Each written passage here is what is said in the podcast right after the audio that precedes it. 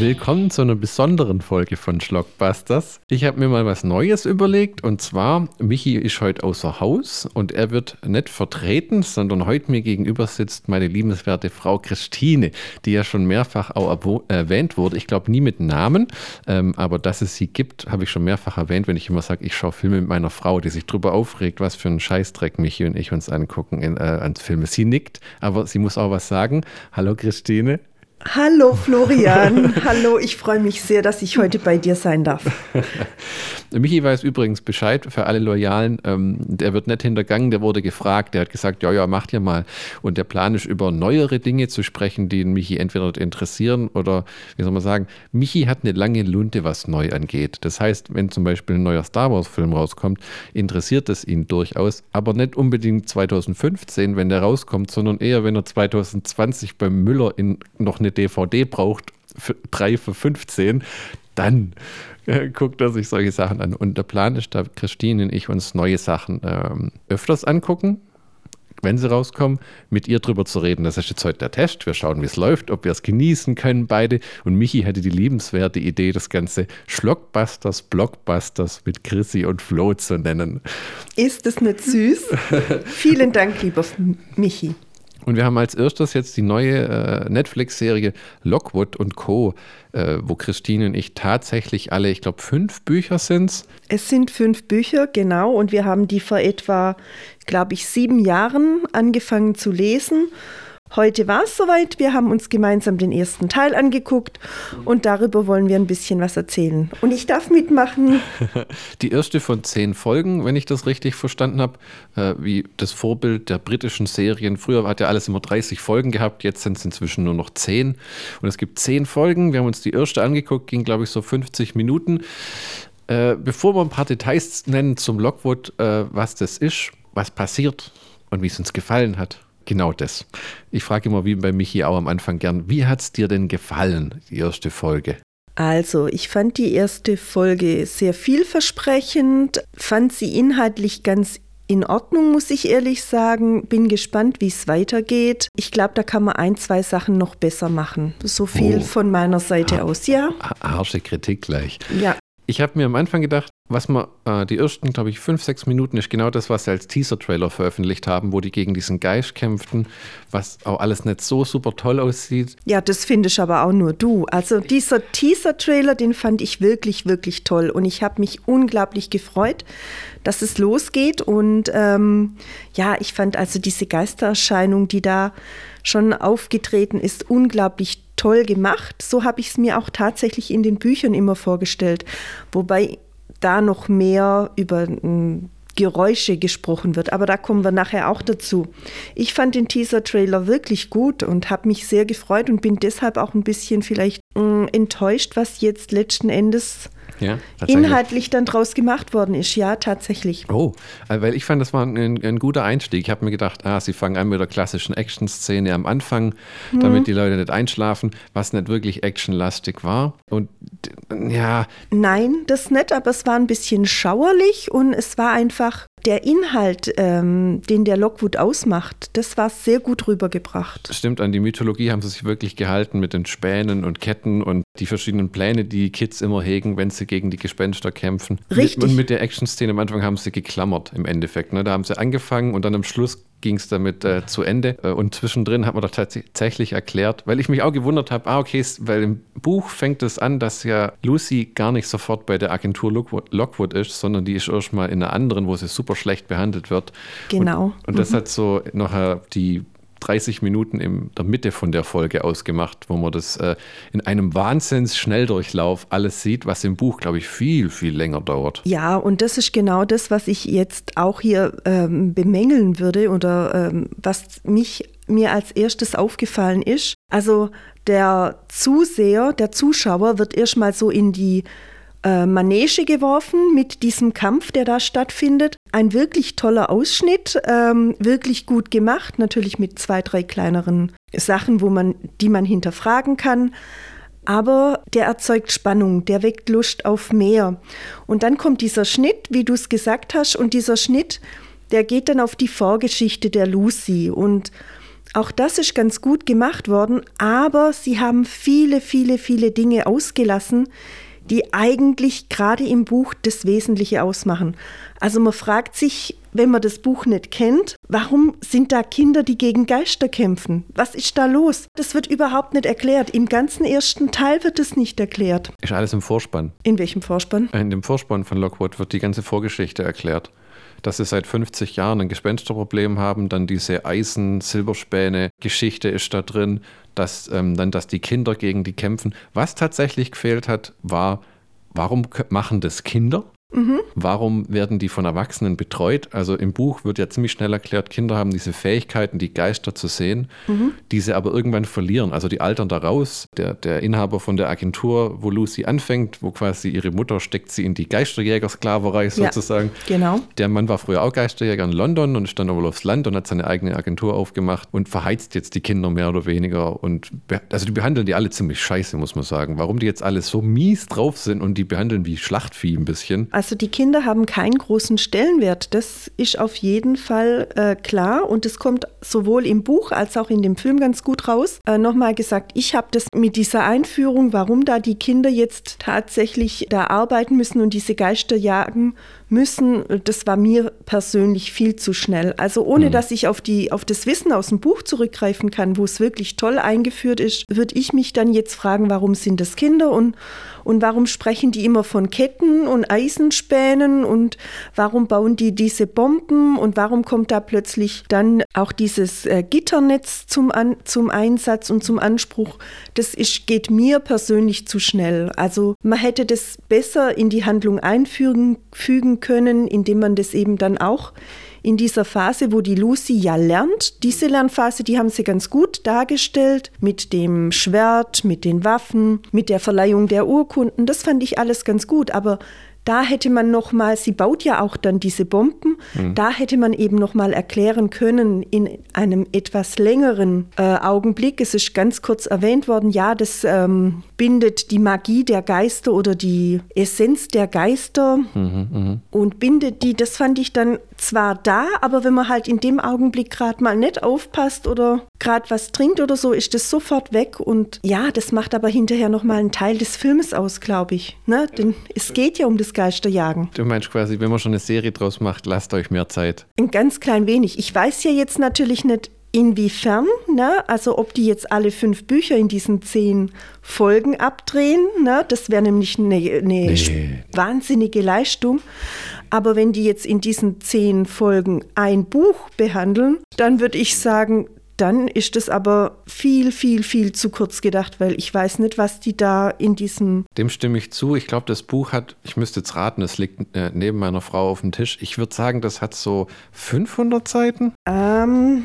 Ich weiß, das erste war eines der dünneren, der dünneren ich, ne? genau. 24. 400, ja, genau. 424 sehe ich gerade als eine der letzten Zeitenzahlen mit. Ah ja. Schon recht viel Buch, ähm, deutlich dicker als. Für ein Jugendbuch, für ein ja. Jugendbuch, ja. Äh, ja. wirklich dick. Und schon deutlich dicker, ähm, dicker, als so ein erster Harry Potter zum Beispiel. Und das jetzt in 10, 45 Minuten Folgen runterzubringen, ist schon ziemlich sportlich. Ah, das weiß ich nicht. Das muss ich ehrlich Manch sagen, das schon. weiß ich nicht. Das geht, denk, äh, äh, wenn du dran denkst, dass das Buch Harry Potter, der erste Teil, in anderthalb Stunden abgehandelt werden konnte. Der Film geht zweieinhalb Stunden. Der erste? Mhm. Bist du dir ganz sicher? Als Harry Potter-Nerd kann ich das bestätigen. Ja, trotzdem. Ja, aber da muss ich sagen, hätte man sich am Anfang mehr Zeit lassen können, um wirklich zu erklären, warum ist das so. Ne? Man muss dazu sagen, wir haben uns direkt nach der ersten Folge hingesetzt und ja. haben vor, jetzt mal die ersten drei Folgen in diese erste Chrissys und Flo's Schlockbusters, Blockbusters Folge zu packen und gucken, was da daraus wird. Wie ihr schon aus den Michi-Folgen kennt, werde ich jetzt äh, diverse Passagen aus Wikipedia vorsingen, äh, wo man genießen kann, wie toll ich vorlesen kann, nur damit äh, die Leute, die denken, was ist Schlockwood, äh, und überhaupt und so, der Autor. Was hat es damit auf sich? Ein paar Hintergrundinfos. Ich glaube, das ist sehr wichtig. Wir haben einmal den Autor Jonathan Stroud, Brite, äh, britischer Schriftsteller und Autor fantastischer Literatur. Er schreibt vornehmlich Kinder- und Jugendbücher. Der hat die Bartimäus-Bücher geschrieben, in dem ein Junge äh, mit einem Djinn interagiert.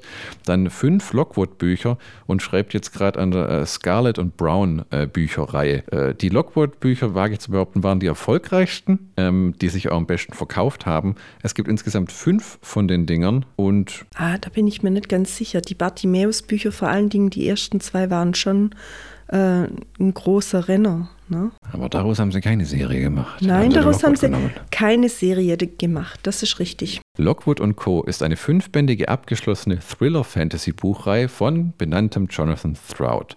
Sie erschien von 2013 bis 2017 mit je einem Band jährlich. Die Übersetzung erfolgte durch Katharina Orgras und Gerald Jung. In den Romanen gehen mehrere Jugendliche in einem alternativen London gegen Geistererscheinungen vor, die Großbritannien seit 50 Jahren heimsuchen. Die Infos waren tatsächlich im Vorspann. Okay. Muss man bei der nächsten Folge drauf achten. Da kommt so 50 Years of Haunting.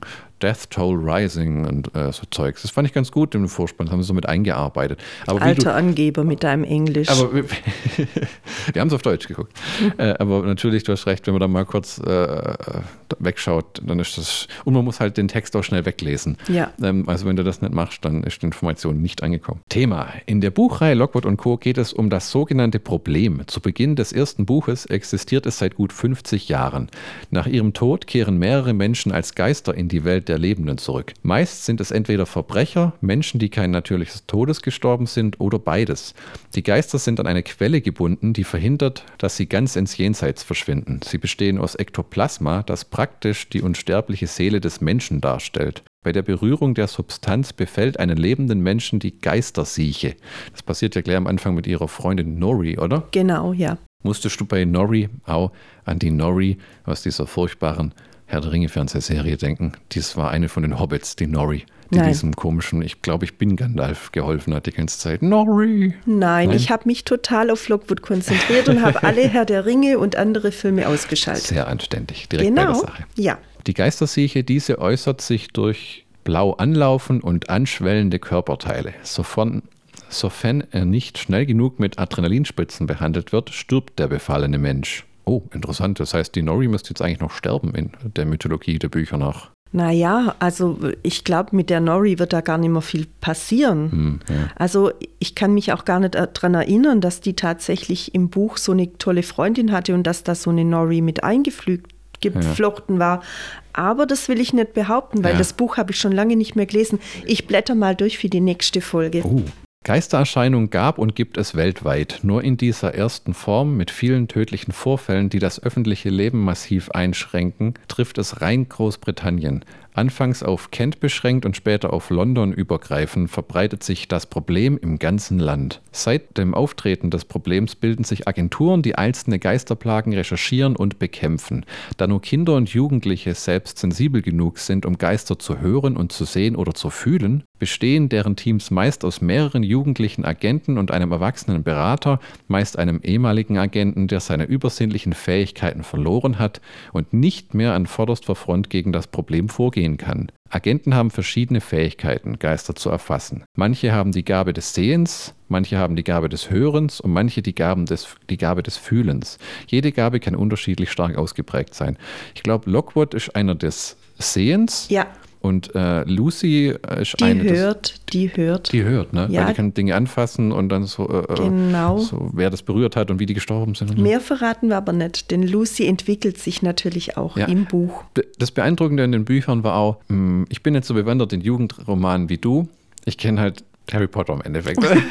okay. Aber äh, für ein Jugendbuch war die Mythologie unglaublich weit entwickelt und tiefgehend, zu einem Punkt, wo das bis zum Ende sich durchzieht und am Ende, sagen wir auch nichts drüber, wirklich aufgeklärt wird, was es mit dem Phänomen auf sich hat und wo das herkommt. Und auf eine Art, wo es nicht unbedingt langweilig wird. Es steigert sich auch. Also der Stroud hat da eine unglaublich tolle Gabe. Hm. Ähm, diese, diesen Handlungsstrang über Bücher hinwegzuziehen, die dann, äh, der dann gar nicht abbricht, sodass wir eben auf das fünfte Buch hingefiebert haben, weil da dann die große mhm. Aufklärung uns versprochen wurde. Ich kann jedem nur empfehlen, die Bücher zu lesen. Ja, wirklich.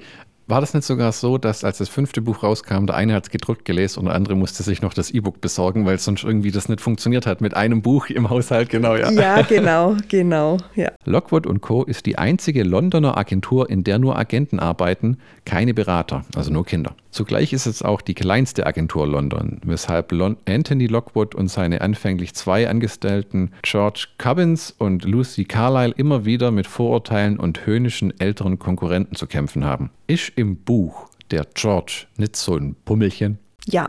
Weil hier in dem äh, Film? in dem Film, in der Serie ist es ein sehr äh, charmanter indischer schlanker Typ, der wohl gern nackt durchs Haus rennt. Das fand ich ein bisschen merkwürdig, aber ich glaube, im Buch ist der auch sehr durchgeknallt und komisch. Im Buch ist er auch äh, sehr introvertiert und nein, sehr extrovertiert und ähm, macht tatsächlich auch laute Verrücktheiten, macht tatsächlich auch dieses Nackt-Yoga, das ah. dann angesprochen wurde und ja. noch sonstige irre und wirre Sachen. Das ist richtig, aber er ist tatsächlich ein Pummelchen, weil er eben gerne isst.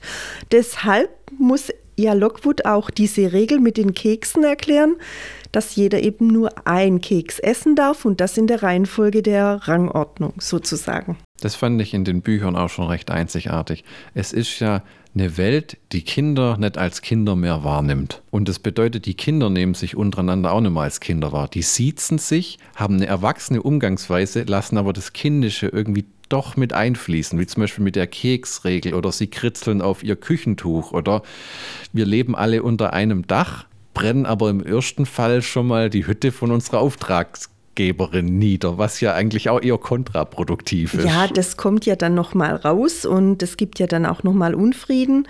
Ähm, aber es ist tatsächlich so, so empfinde ich das auch. Mhm. Ähm, das ist Sie haben, Sie sind Kinder. Ne? Äh, äh, wir haben ja erfahren, sie ist 13 Jahre alt, als mhm. sie begonnen hat, diese Ausbildung zu begehen und es vergehen Jahre, mhm. äh, bis sie dann ihre äh, Urkunden erhält. Und äh, eigentlich, wenn, wenn man zählt, sie ist mit 13 dorthin gebracht müsste worden. 16 sein, müsste sie jetzt 16, 17 sein. Auch nicht zu der Schauspielerin. Es passt nicht ganz zur Schauspielerin.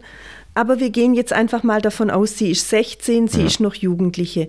Ähm, und es ist tatsächlich diese, diese ähm, Kombination aus, wir sprechen miteinander in der Sie-Form und gleichzeitig machen wir aber Blödsinn. Ja. ja, sie sind schon wahnsinnig erwachsen in ihrer Umgangsform, auch in ihrem Verhalten und trotzdem sind sie innerlich noch richtige Kinder. Ja. Also das ist ein sehr schöner Konflikt, der daraus kommt und der immer wieder aufprallt was aber auch immer dazu führt, dass die Charaktere nicht sehr freundlich wirken. Also der Lockwood hm. wirkt wie ein abgedrehter, arroganter Schnösel. Hm. Das fand ich und in dem Film hier, in dieser ersten Serie, fand ich das, kam das besonders gut raus, wie auch im Buch. Während die Lucy eigentlich tatsächlich eine freundliche, hilfsbereite, zuverlässige Person ist, die auch nachdenkt, mehr nachdenkt tatsächlich als Lockwood, äh, die ihn eben immer wieder auf seine Denkfehler aufmerksam macht, was er dann zwar einerseits ganz gut findet, andererseits aber auch nicht so gut, weil äh, er wird dann kritisiert und er ist niemand, der sich gern kritisieren lässt. Sie ist schon das Mutterhuhn in dieser Gruppe. Also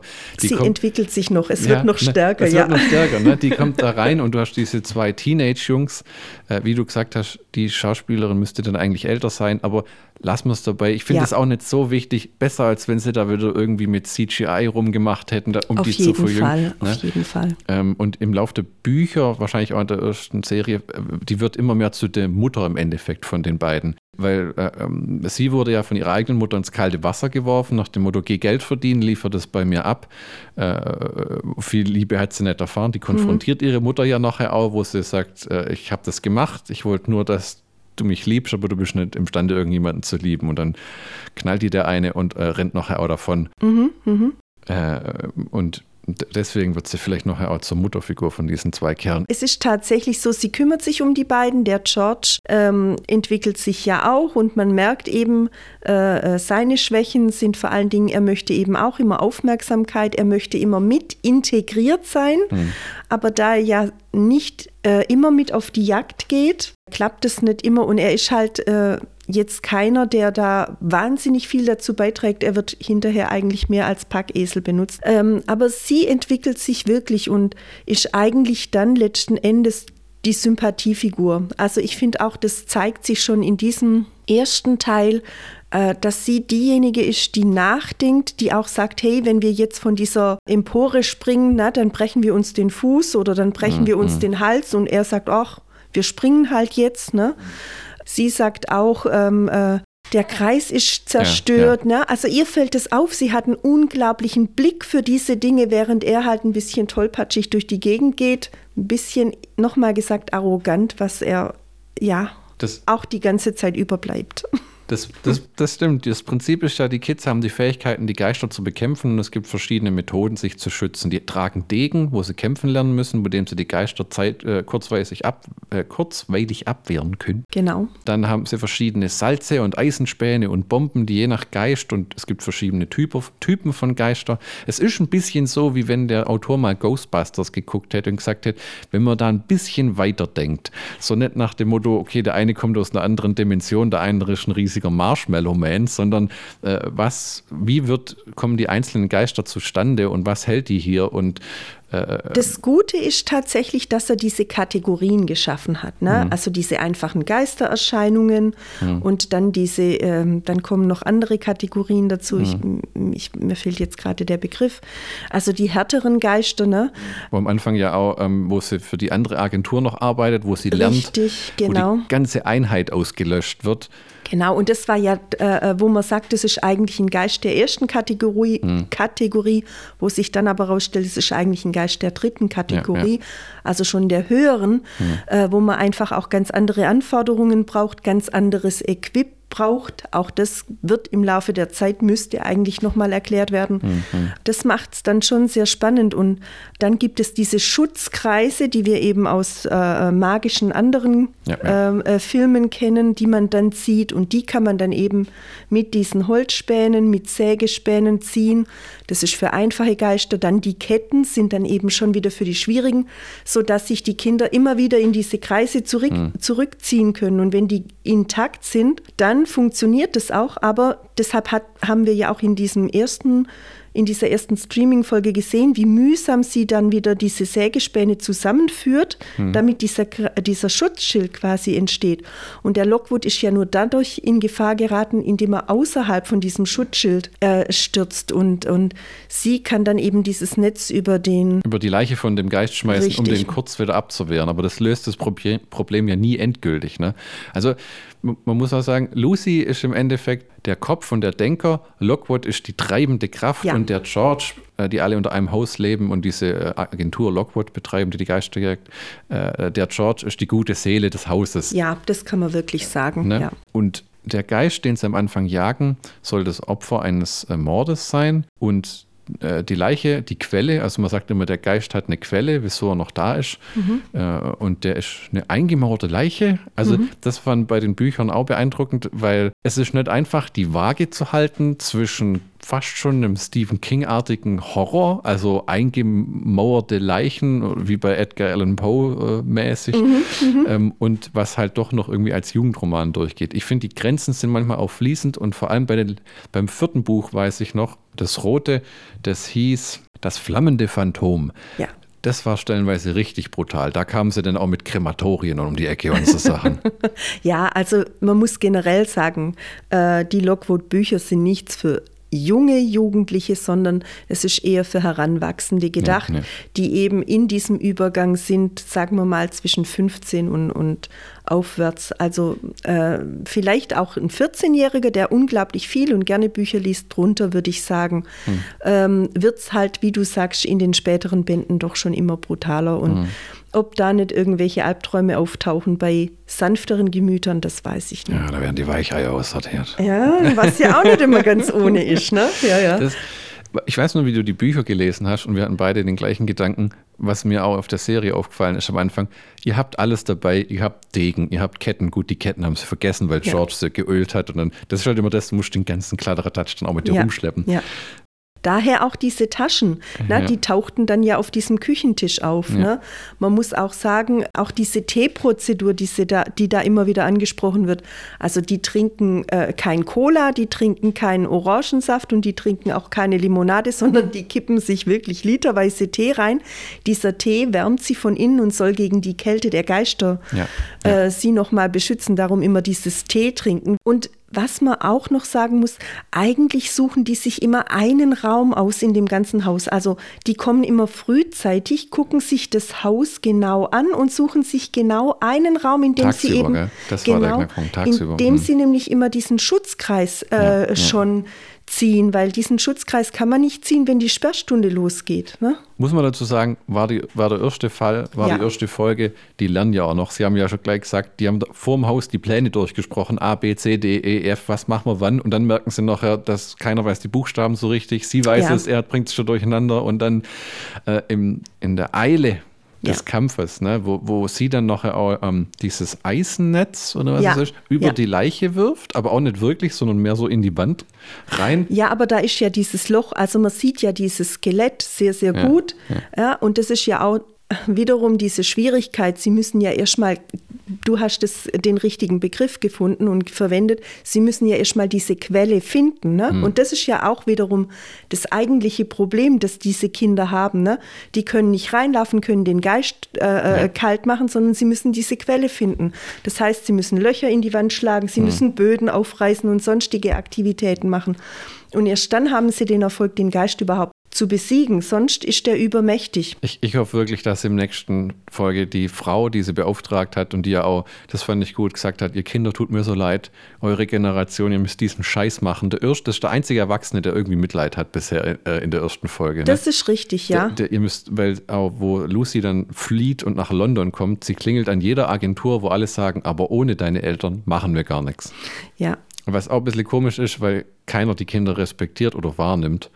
Äh, äh, als Personen überhaupt. Warum? Aber gut, rechtlich und bla bla bla. Und man muss ja irgendwie der Logik folgen, wenn die Kinder einfach machen könnten, was sie wollten, dann wird es auch die Lockwood-Agentur nicht notwendig sein. Genau. Weil die wollen ja von den Erwachsenen unabhängig sein. Und deshalb ist es ja auch dieses Besondere, die Lockwood-Agentur, weil sie eben die einzige ist, die nicht mit einem Erwachsenen zusammenarbeitet, was ja dann auch nach und nach immer wieder zu Problemen führt, was dann eben auch nach und nach ähm, sich sehr deutlich abzeichnet. Da sind sie ja letzten Endes auch sehr stolz drauf, dass sie das alleine hinkriegen.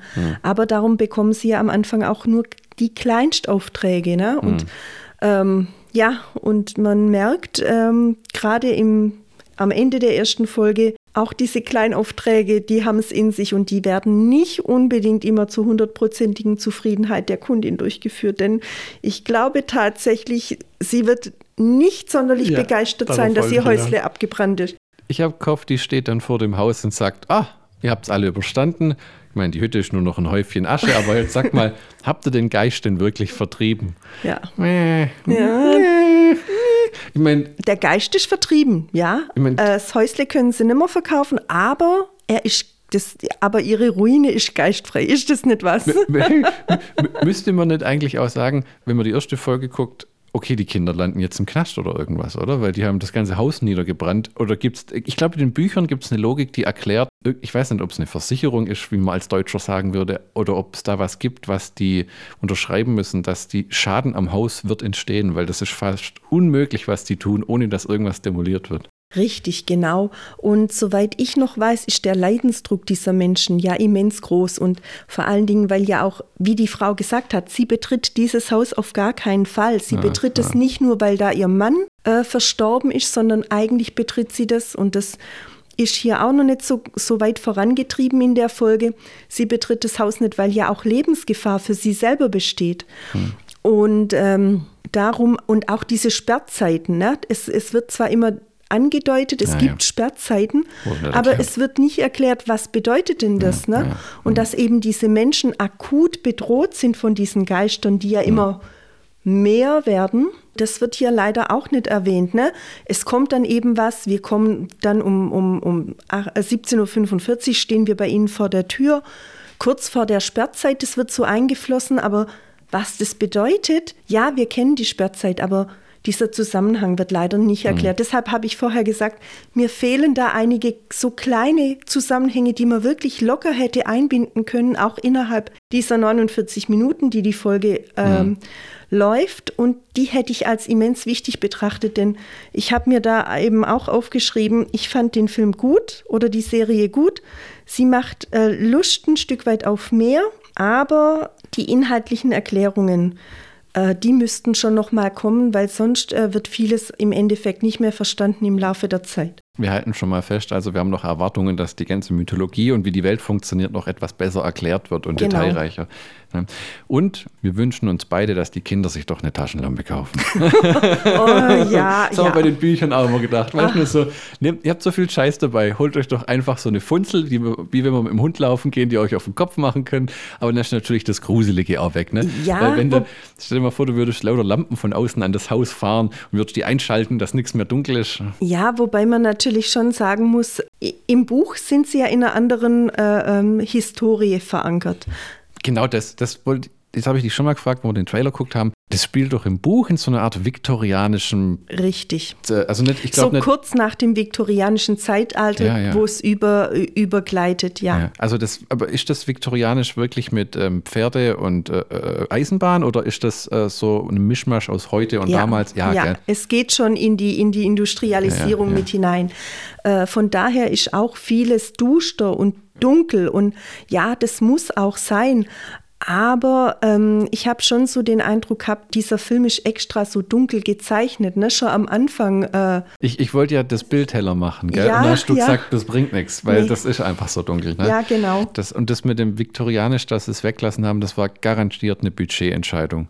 Ne? Das könnte also, ich mir auch vorstellen. Sie, sie sind sage ich mal, bisher sehr nah am Buch. Es ist ja. sehr wenig drin, was in anderen modernen Serien drin ist, wo äh, ähm, Personentypen und Sexualität völlig überbetont wird, sondern die Betonung ist auf der Handlung. Ja, das ist sie tatsächlich. Und da schon mal ein großes Lob dafür nach der furchtbaren Resident Evil Serie, die, glaube ich, keinem gefallen hat.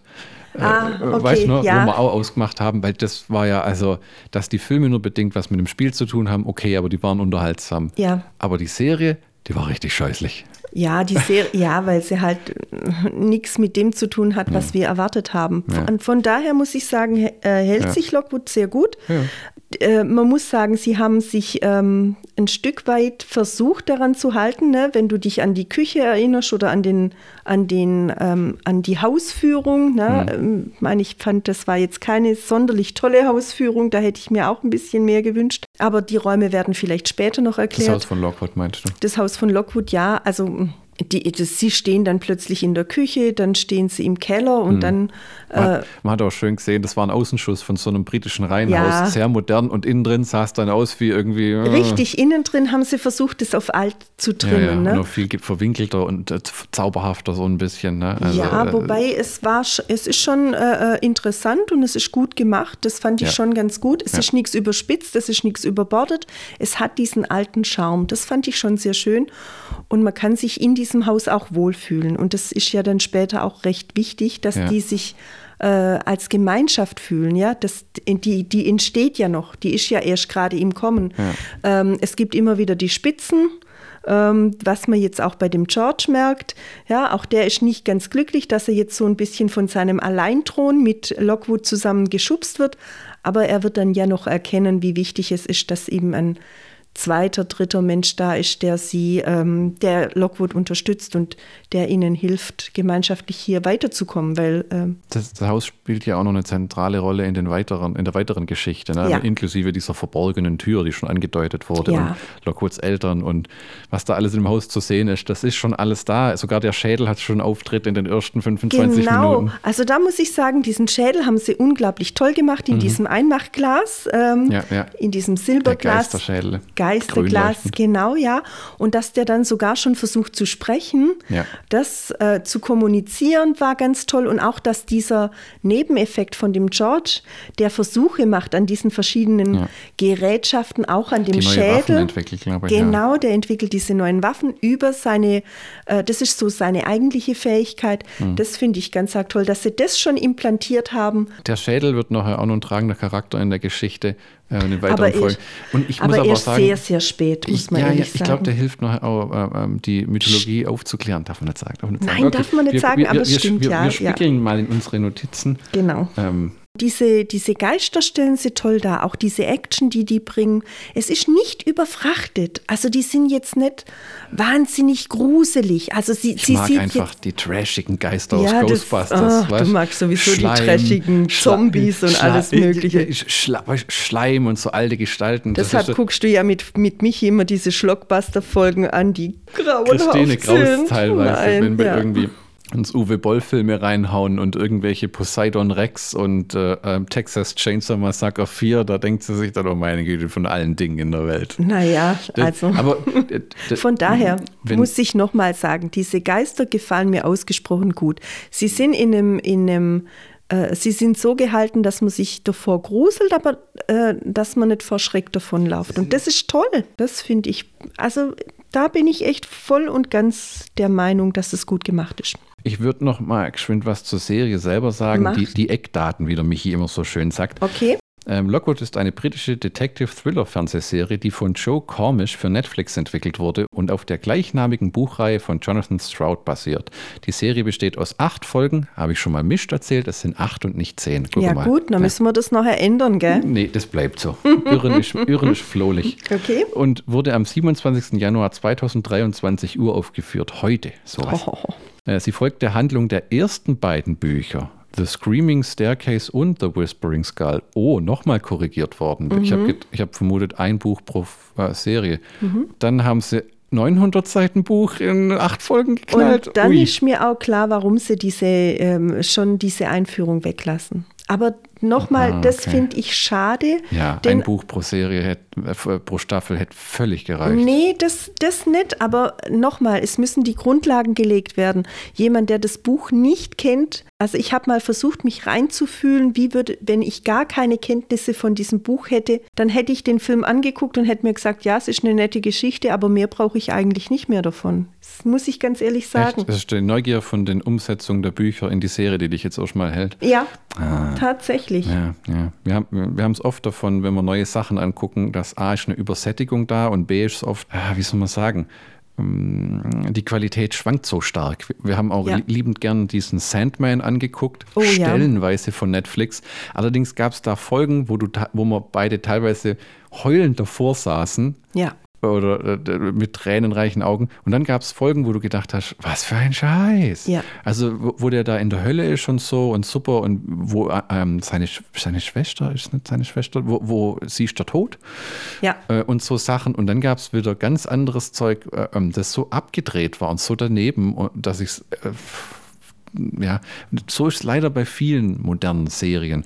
Äh, wir haben auch diesen Skihulk uns angeguckt und waren nach drei Folgen raus, wenn wir uns beide angeguckt haben und gesagt haben, ich glaube, es reicht. Ja, die, er- da war es so ähnlich. Die erste Folge, da waren wir total begeistert, weil das wirklich, wirklich super war. In der zweiten hat schon abgenommen und in der dritten hatte das mit Hulk gar nichts mehr zu tun, sondern das war halt eine Frau, die sich ab und zu in den Hulk verwandelt und die irgendwie als Anwältin durch die Gegend läuft. Ja, also ja, äh, das das, einfach, hat halt ja. nicht unseren Erwartungen entsprochen.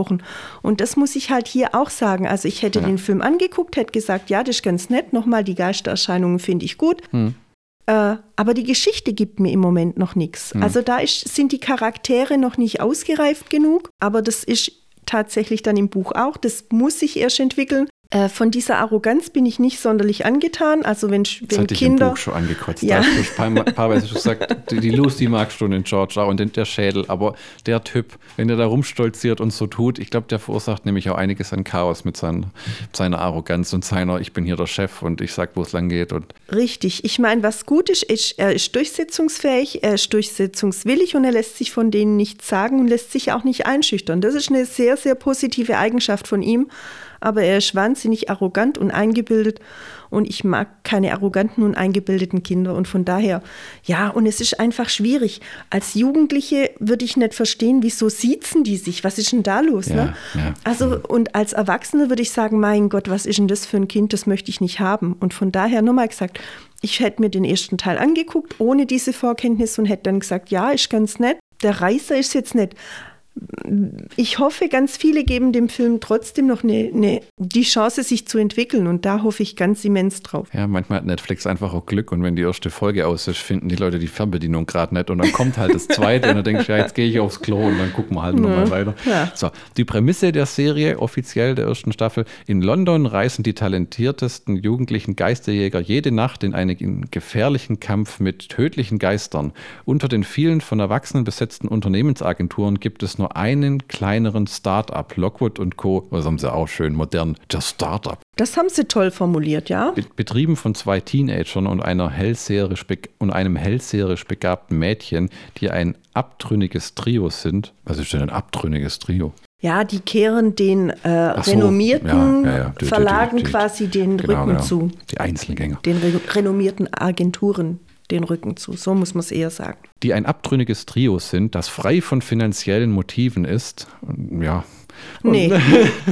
die stellen schon Rechnungen, auch in den Büchern. Eben. Da wird dann auch mal erwähnt, ja, sie werden, wurden in Fisch bezahlt oder irgendwas, aber sagt, da George vor allem regt sich immer auf, wir brauchen zahlende Kundschaft. So genau. funktioniert das auf Dauer nicht. Genau, ja. Sie sind frei von finanziellen Motiven, stimmt nicht ganz, äh, von Erwachsenen überwacht wird und dazu bestimmt ist, ein Geheimnis zu lüften, dass es das den Lauf der Geschichte verändern wird. Ja, aber nicht in den ersten zwei Büchern. Nee, also der ganze, das ganze erste Buch beschäftigt sich eigentlich nur mit der Agentur, mit den Kindern, ein bisschen mit der Hintergrundgeschichte, aber ich glaube, über den Lockwood erfährst du auch nicht wirklich Nein, viel. Nein, nicht wirklich viel. Das kommt alles später, ja. ja, ja. Zur Besetzung, wir haben äh, Ruby Stokes als Lucy Carlyle, Cameron Chapman als Anthony Lockwood. Oh, jetzt wird es interessant. Ali Hadish Heshmati als George Karim fantastisch. Äh, Finde ich klasse, dass er da so ein, so ein, so, es hat ja auch was sehr Britisches, ne? Einen indischen Schauspieler. Ja, hm. ja, das passt. Michael Clark als den Schädel. Oh, Michael Clark, sagt mir alle nichts, die Leute. Ivano Jeremiah, Jeremiah als Inspektor Barnes. Oh, der Inspektor. Der kommt aber erst später. Der kommt später, ne? Luke Treadway als The Golden Blade. Okay. Äh, Morven Christie als Penelope Fitz. Ah ja, genau, da hat man noch diese Mythologie der Fitz und der Roth, Rothwilds oder wie heißen das sie? Äh, Roth, Rothwells, genau, das sind die zwei größten Richtig, Agenturen. Genau, die gegeneinander auch äh, ähm, ja, Krieg führen kann man nicht sagen, aber die sich gegenseitig ausbuten wollen. Jack Bandira als Quill Kip. Der Name will auch mir irgendwas sagen, Quill. Ähm, aber ich, äh, vor allem Kips. Ist das nicht von der verfeindeten Agentur irgendwie noch oder sowas, einer, der kommt? Ja, da gibt's einen, ja. Ben Crompton als Julius Winkman. Das sagt mir gar nichts mehr. Haley Kondau, das ist bestimmt falsch, der Name sagt mir auch was, Flow Bones. Das war auch, das, ich glaube, das war auch ein Mädle, aber äh, ich weiß nicht mehr genau. Kommt nicht noch ein, ein zweites Mädle dazu in einem der anderen Bücher? Es kommen noch, äh, es kommt noch jemand dazu zu dieser Agent, zur Lockwood-Agentur, ja. Dann haben wir Rihanna Doris als Kate Goodwin, Paddy Holland als Bobby Vernon. Das ist auch toll. Paddy Holland als Bobby Vernon. Äh, und dann haben wir Rico Wiener als Ned Shaw. Ich weiß ja nicht, wie es dir geht, aber ich kenne da niemand von. Ey, du, da darfst du mich sowieso nicht fragen. du weißt, also, du ich kennst schon mich. Schauspieler und Leute. Wenn ich dir jetzt äh, vorlese, wer die Tonangel gehalten hat, wenn du ja. dann sagst, oh, mit dem war ja auch schon mal Kaffee trinken, der kann Storys erzählen. Leider nicht, ne? aber von daher, du darfst das alles äh, vorlesen und machen, weil du weißt, was so Schauspieler anbelangt oder wer da Regie geführt hat, da kannst du mir aus Bilderbuch von Patterson und Findus vorlesen, da habe ich mehr davon, weil ich kann mir das sowieso nicht alles merken. Es ist wichtig, dass man das vorsingt, weil es gibt ja jüngere Leute und die sagen dann zum Beispiel, oh, die kenne ich daher und den kenne ich daher und oder werden dann hellhörig so, oh. Okay, ja, das oder, ist. Ja, oder es gibt 75 Prozent, die dann sagen, aha, aha, komm, weiter, weiter, weiter. Ich meine, vielleicht lernt man die später nochmal kennen. Und was ich gut finde, ist, dass sie junge, Scha junge Schauspieler genommen haben, die auch ähm, die man noch nicht so kennt, denn äh, dann entwickeln sich ja eventuell neue Talente, die eben genau. dann auch in neuen genau. guten Filmen mitspielen können, worauf wir ja sehr hoffen. Die Dreharbeiten begannen am 5. Juli 2021 und endeten im Oktober. Geplant wurde das Ganze wohl schon 2017, äh, wurde einige äh, Zeit hin und her gereicht, bis dann endgültig Netflix gesagt hat, wir machen es. Die geben ja immer noch ein Schweinegeld aus für so Produktion. Und Jetzt die erste Folge, die wir gesehen haben, hieß Das werden wir sein. Das ist wohl eine schäbige englische Übersetzung, muss ich dazu aber sagen, die ich Und ein furchtbarer Titel. Ja, ich glaube, im Englischen heißt es bestimmt äh, anders. Ja, äh, muss und, mal gucken. Regie und geschrieben von äh, Joe Cornish. Cornish. Oh, Cornish, so rum. Also wir fassen zusammen. Sie haben gegen Irrsten Geist gekämpft. Ähm, man hat Lucys Hintergrundgeschichte ja. äh, ähm, erfahren, die ausgebildet wurde zu Stufe 3 ja. Äh, dann ist sie bei Lockwood gelandet, als sie von daheim weggerannt ist, mhm. äh, wurde auch so einen blöden Test unterzogen, wo man dann, das fand ich auch toll, da hat man gesehen, nachdem äh, ihre Mutter sie schlecht behandelt und überhaupt nicht als Mitmenschen wahrnimmt, sondern ja. als äh, jemand, der Geld reinzuschaffen hat und äh, die Klappe zu halten. Und ob die Fall, im Recht oder Unrecht ist, zählt hier gar nicht. Mhm. Mhm. Nachdem ihre Freundin schwer verwundet worden ist und in der Geistsieche festhängt und äh, sie überall abgelehnt worden ist von den Agenturen in London, wo sie halt auch gedacht hat, das ist halt die Naivität äh, der Jugend, die habe ich auch mal gehabt, wo du halt denkst, ja, wenn du dich meldest, werden sie schon kommen, denn auf dich hat man gewartet. ähm, also sie, äh, der George. Menschliches Problem. Ja, der, sie wird getestet, sie muss mehrere Gegenstände anfassen und den Schä der Schädel wird ihr gezeigt, wo ihre Vorbewerberin schon schreiend aus dem Haus gerannt ist. Genau. Und sie kommt sich verarscht vor dann, weil die geben mir auch teilweise eine Zahnputzbecher von George und lachen sie aus und dann sagt sie, wisst ihr was, dafür bin ich nicht hier, danke, tschüss. Mhm, Will schon mhm. gehen und dann provoziert George sie noch weiter und dann drückt sie ähm, droht sie ihm mehr oder weniger eine Tracht Prügel an. Und das ja. soll doch kommen. Und das du, du ziehst die Augen gerade so ein bisschen zusammen, aber ich fand das ganz gut, so nach dem Motto, ich muss mich von euch aber auch nicht verarschen lassen. Das ja? war ganz gut, aber das, das ist ja genau das, was wir am Anfang schon mal gesagt haben. Das ist diese Grenze zwischen ich muss mich von euch nicht verarschen lassen, ist dieses Erwachse, diese erwachsene Lucy, die da in ihr rauskommt und dieses komm doch, ich hau dir eins auf die Schnauze, hm. das ist dann wieder die kindliche Lucy. Ne? Hm. Das ist wieder die Jugendliche, die sich da provoziert fühlt und die dann zuschlagen will. Das ist ja die, die, die, die Schwierigkeit der Bücher. Das ist Balance diese Ambivalenz, ja genau. Hm, hm. genau. Wir sind eigentlich jetzt relativ am Ende, würde ich sagen. Jetzt würden wir uns die zweite Folge angucken, äh, was wahrscheinlich in eurer Zeitrechnung jetzt direkt äh, im Anschluss kommt oder ich schneide das Ganze Ganze auf zwei Folgen. Das wird man sehen, weil wir haben eine Stunde geredet. Oh. Äh, und zu lang werden darf es auch nicht. Ja, ähm, aber in, eins wollte ich noch ja? ganz kurz mit einfügen. Äh, vielleicht ja, oh, passt es auch irgendwo du hast ja auch ein. Deine Notizen. Ja, aber ich habe ja da nicht viel. Doch, also doch. Äh, nach dieser Rückblende, die dann beendet ist, wir erinnern uns, dann kommt dieser Kampf gegen den Geist. Und da muss ich dann doch immer wieder sagen, da merkt man halt, es ist einfach ein Film. Also Lucy hängt da an dieser Treppe mit einer Hand, die zweite, ich weiß nicht, warum sie die zweite nicht an den Bilderrahmen hängt, an sondern Bilderrahmen, die, ne, der an der Nagel an der Wand hängt, wo du denkst, das Ding ist das Erste, was nachgibt. Also jedenfalls, sie fummelt da rum. Ähm, dann kommt doch noch Lockwood vorbei, nimmt ihr die Hand und plötzlich steht sie wie schwupp. Also der Mensch muss, der, der, der, der Lockwood muss übermenschliche Kräfte haben. Schwupp steht die oben als wäre sie ein Kleinkind, das man nach oben gehieft hat in ein, innerhalb von einer kurzen Treppe. Mhm. Und dann mhm. kommt es nochmal ja zu diesem erneuten Kampf. Ja. Und ja, also das finde ich schon sehr, das hätte nicht so sein müssen. Sie hätten sich da auch wiederum ein bisschen länger Zeit äh, äh nehmen ja, können, ja, um zu zeigen, dass es doch mühsam ist, da wieder das Treppengeländer zu erreichen. Vor allem, es ist halt der älteste billige Filmtrick. Wir fangen mit einer Action-Szene an, damit die Leute uns nicht abhauen. Hm. Ja, dann endest am Dramaturg im dramaturgischen Höhepunkt, sie ist in Gefahr. Und dann erzählst du 30 Minuten was anderes und dann kommst du wieder zurück. Und war aber gelungen. Also das war jetzt. Ähm ah, ich finde das immer so ein bisschen. Gut, es hält halt die, die äh, Aufmerksamkeit bei der Stange. Aber ich hätte das cooler gefunden, wenn man bei der Einführung des eigentlichen Geistes geändert hätte weißt du? Weniger Geschwätz am Anfang, mehr die kommen an das Haus. Ja, die Frau fand ich cool, das war sehr stimmungsvoll, die gesagt hat, ihr Kinder tut mir so leid. Mhm. Äh, ja, weil es die einzige ja, Erwachsene ja. war, wie du vorher schon erzählt hast. Ja, ähm, und dann hätte ich geendet nur mit, sie kommen um die Ecke und sie sehen diesen Geist und dann hätte ich schon, äh, äh wäre ich schon weggeblendet. Also ah. bevor, bevor die wirklich wenn man das am Anfang sieht, weiß man nicht, dass was mit Geistern zu tun hat, wenn man mhm. die ganze Promotion sich nicht reingezogen hat, wo man dann denkt, oh Scheiße. Mhm, mh. äh, und dann wird der Hintergrund quasi erzählt zu ihrer Ausbildung und, äh, und allem. Es ist halt tatsächlich schade, dass es genau äh, mit diesem Teaser endet mhm. Äh, und dann eben in diese, in diese Vorspiel Geschichte geht von dieser Lucy. Ja, ja. Andererseits, diese Lucy-Vorgeschichte fand ich schon auch interessant, wie sie eben zu dem Lockwood kommt und dass ja. sie eben äh, ihre eigenen Ambitionen mitbringt, ne? ihre eigenen Ideen und ihre eigenen Hoffnungen, Träume und Wünsche. Und das finde ich ganz gut. Und warum sie so eine stabile Persönlichkeit ist, so eine starke Persönlichkeit. Ja, ja sie ist ja tatsächlich dann auch jemand, äh, die den Menschen helfen will, die auch den Geistern helfen will. Auch das, finde ich, kam in dieser Szene sehr gut raus, ja. wo sie sagt, hey Lockwood, Moment mal, hm. jetzt lass mich doch dieser Frau erst mal zuhören. Ne? Der ist was Besonderes. Sie sagt ja, das ist kein normaler Geist, die, weil die spricht mit ihr auch in ihren Visionen, was nicht normal ist. Und äh, ein Ring bekommt eine besondere Aufmerksamkeit, weil normalerweise spielen die äh, Gegenstände, die die bei sich haben, auch nicht die größte Rolle. Ja. Also schon, dass man sie berührt und was sieht, aber der Geist macht explizit auf diesen Ring aufmerksam. Richtig, und da erkennt man wiederum diese, diese geteilte äh, Funktion, ja, diese Lucy, die den Menschen und auch den Geistern gegenüber aufgeschlossen ist, die eben helfen will, bei der dann später das Geld nicht im Vordergrund mhm. steht, während Lockwood ja immer dann anstrebt, aufgenommen zu werden in diese große ja, Riege der will, und der sein will Traum. eigentlich Anerkennung. Ja, genau.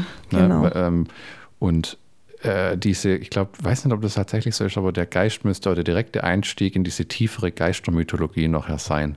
Also, weil bisher verfährt man so damit, der Geist tritt auf, man beseitigt ihn und gut ist. Tatsächlich gibt es aber gute Gründe, wieso diese einzelnen Geister aufpoppen. Ja. Und das ist schon alles auch zwar teilweise sehr lose, aber miteinander vernetzt. Ja. Und das wird halt komplett ignoriert, indem man einfach nur quasi die Erscheinungen beseitigt. Ja. Und so geht es auch endlos weiter, weil äh, man behebt Ursachen, nee, man behebt Symptome, aber keine Ursachen. Richtig, genau. Wir machen am Ende von einem Film oder hier einer Serie immer den Schlockbusters-Count. Das sind quasi Sachen, die positiv sind oder negativ, so eine Zusammenfassung. Okay. Ähm, mhm. Ähm, das muss in der Regel immer der machen, äh, äh, der nicht, sagen wir mal, äh, Anf anfangs moderiert hat und vorliest. ja, genau. Ähm, möchtest du das machen, mal die positiven Sachen zusammenfassen, die dir gefallen haben? Ja, also positiv ist, dass die Umsetzung der Geschichte sich gut ans Buch, äh, äh, gut am Buch orientiert, dass die Charaktere tatsächlich auch, wenn sie nicht meinem Lieblings, meinem Charakter entsprechen, äh, dem Buch standhalten, gut halten. Die Schauspieler, finde ich, aktieren, äh, agieren gut. Ähm, es ist eine schöne Stimmung, die da entsteht und äh, es macht Lust, tatsächlich hm. ein Stück weit Lust auf mehr. Hm. Sie haben gut geschnitten, mhm. vor allen Dingen jetzt eben auch das Ende, wo man dann denkt, hm, mhm. okay, wie du vorher gesagt hast, was passiert denn jetzt? Sie sitzen ähm, am brennenden Gebäude, das hinter ihnen zusammenbricht und dann ist nach dem Motto, so, wie geht das jetzt weiter? Was sagt die Frau? Was richtig, ist mit dem Gebäude? Genau, was mit dem richtig, Geist? Ja. ja. Also das ist ein guter äh, äh, Schnitt. Es sind mhm. zwei Fragen aufgeploppt. Eben einmal, was passiert? Werden mhm. sie überhaupt bezahlt, nachdem sie das Gebäude abgefackelt haben? Mhm. Und zweitens, was passiert mit diesem Ring, den die Lucy ja dann sich doch noch geschnappt hat? Mhm. Wird die noch entdecken, was diese Frau ihr Geheimnisvolles verraten wird? Und das ist dann, äh, das sind schon gute Sachen. Also ich finde, das haben sie gut gemacht. Ja. Was wäre dein absoluter Albtraum, was in der zweiten Folge jetzt kommt, wenn man dich spontan fragt? Wenn sie sich in diesen Streitigkeiten mit den Erwachsenen verlieren würden. Mhm. Also ich weiß natürlich, dass das kommen wird, dass diese Erwachsenen eine Rolle spielen werden. Mhm.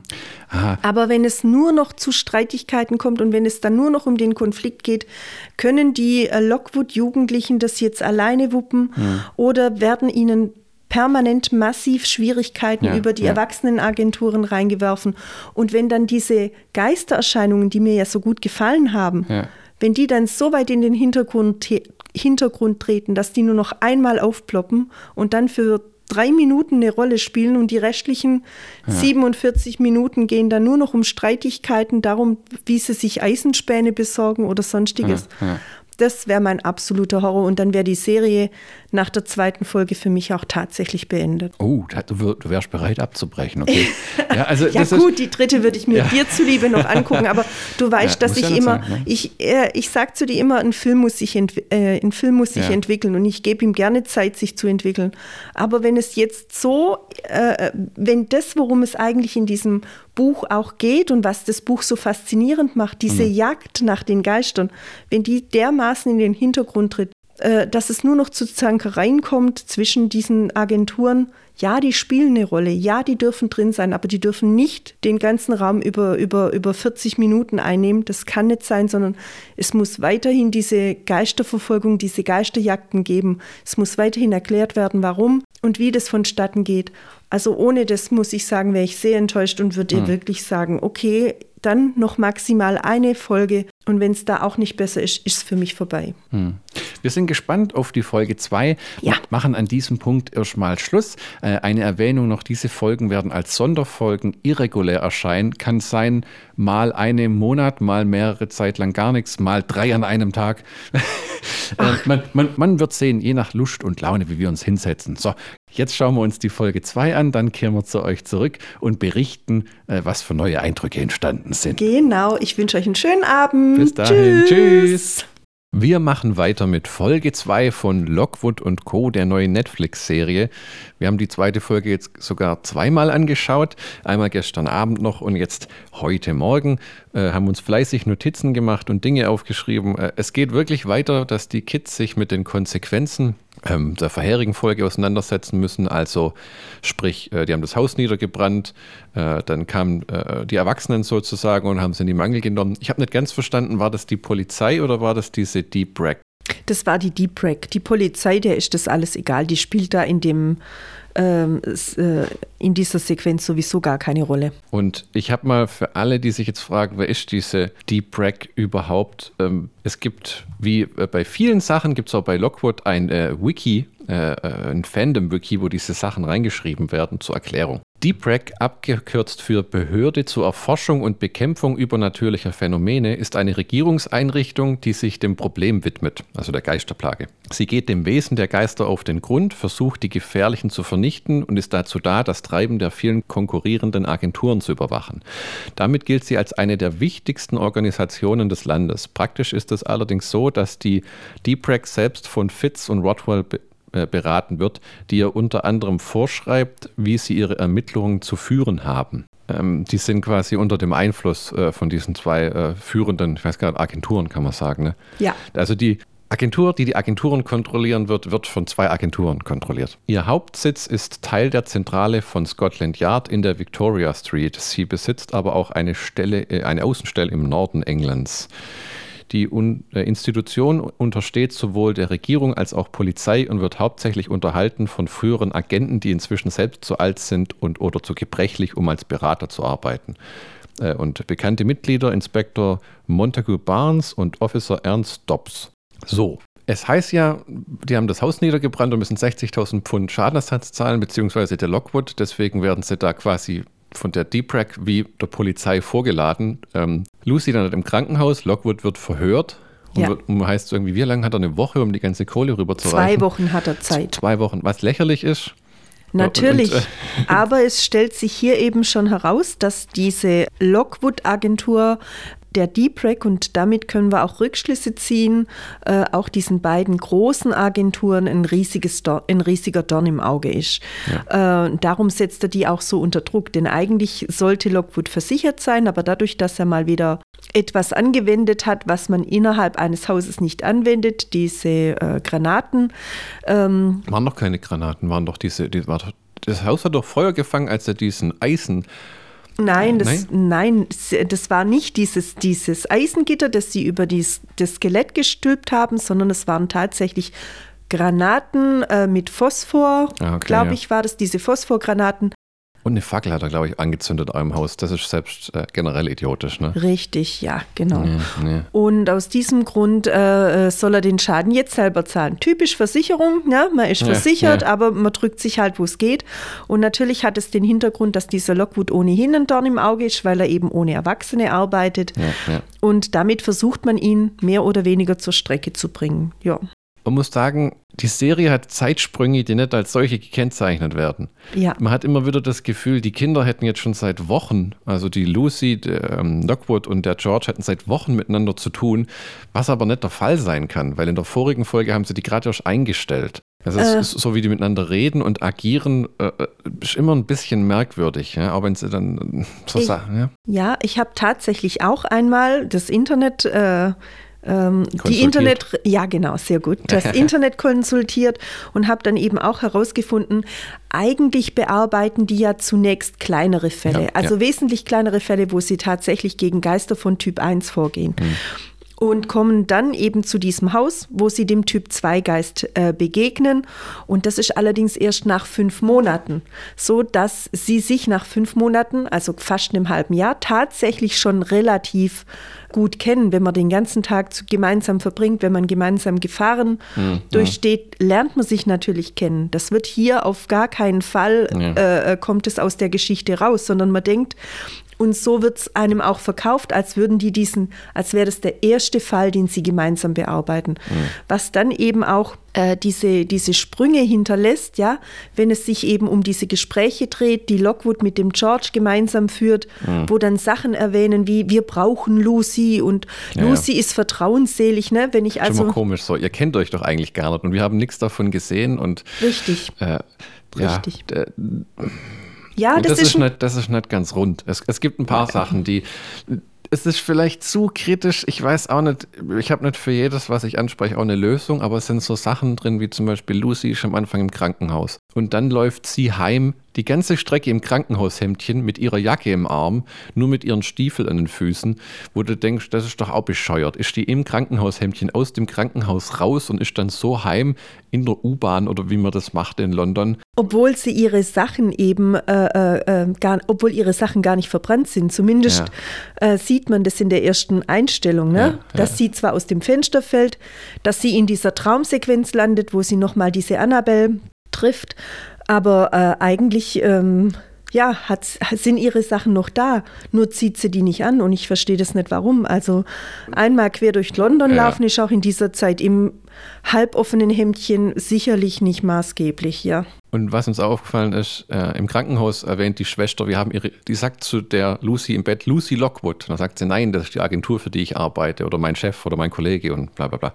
Und dann sagt die, oh, dann war das wohl falsch. Wir haben ihre Mutter angerufen. Da haben wir uns kurz gewundert, wie man unter falschem Namen die Mutter dann ausfindig macht. Kann man aber nur abhaken unter vielleicht ja, man sieht keine Smartphones in der Serie, aber vielleicht hat die irgendwie eine Karte oder irgendwas in ihrer, äh, in ihrem, ähm, in ihrem Geldbeutel. Oder vielleicht gibt es tatsächlich so ein Register für diese Agenten, wo die Eltern eingetragen sind. Das ist noch in Ordnung. Äh, das ist eine sehr piefige kleine Sache, aber auch wieder, dass man mit, mit sowas sich überhaupt aufhält. Ja, weil dieses Gespräch mit der Krankenschwester bietet keinen Mehrwert. Nein. Das äh, trägt nichts zur Handlung bei, das vermittelt keine Informationen, ist einfach nur Quatsch. Es zeigt nur wieder einen weiteren ignoranten Erwachsenen, so nach dem Motto, wirklich niemand, der erwachsen ist, kümmert sich um dich. Ne? Ja. Deswegen hängt sie ja auch so sehr an dieser Nori, der sie dann ihrer Freundin die Kassette aufnimmt.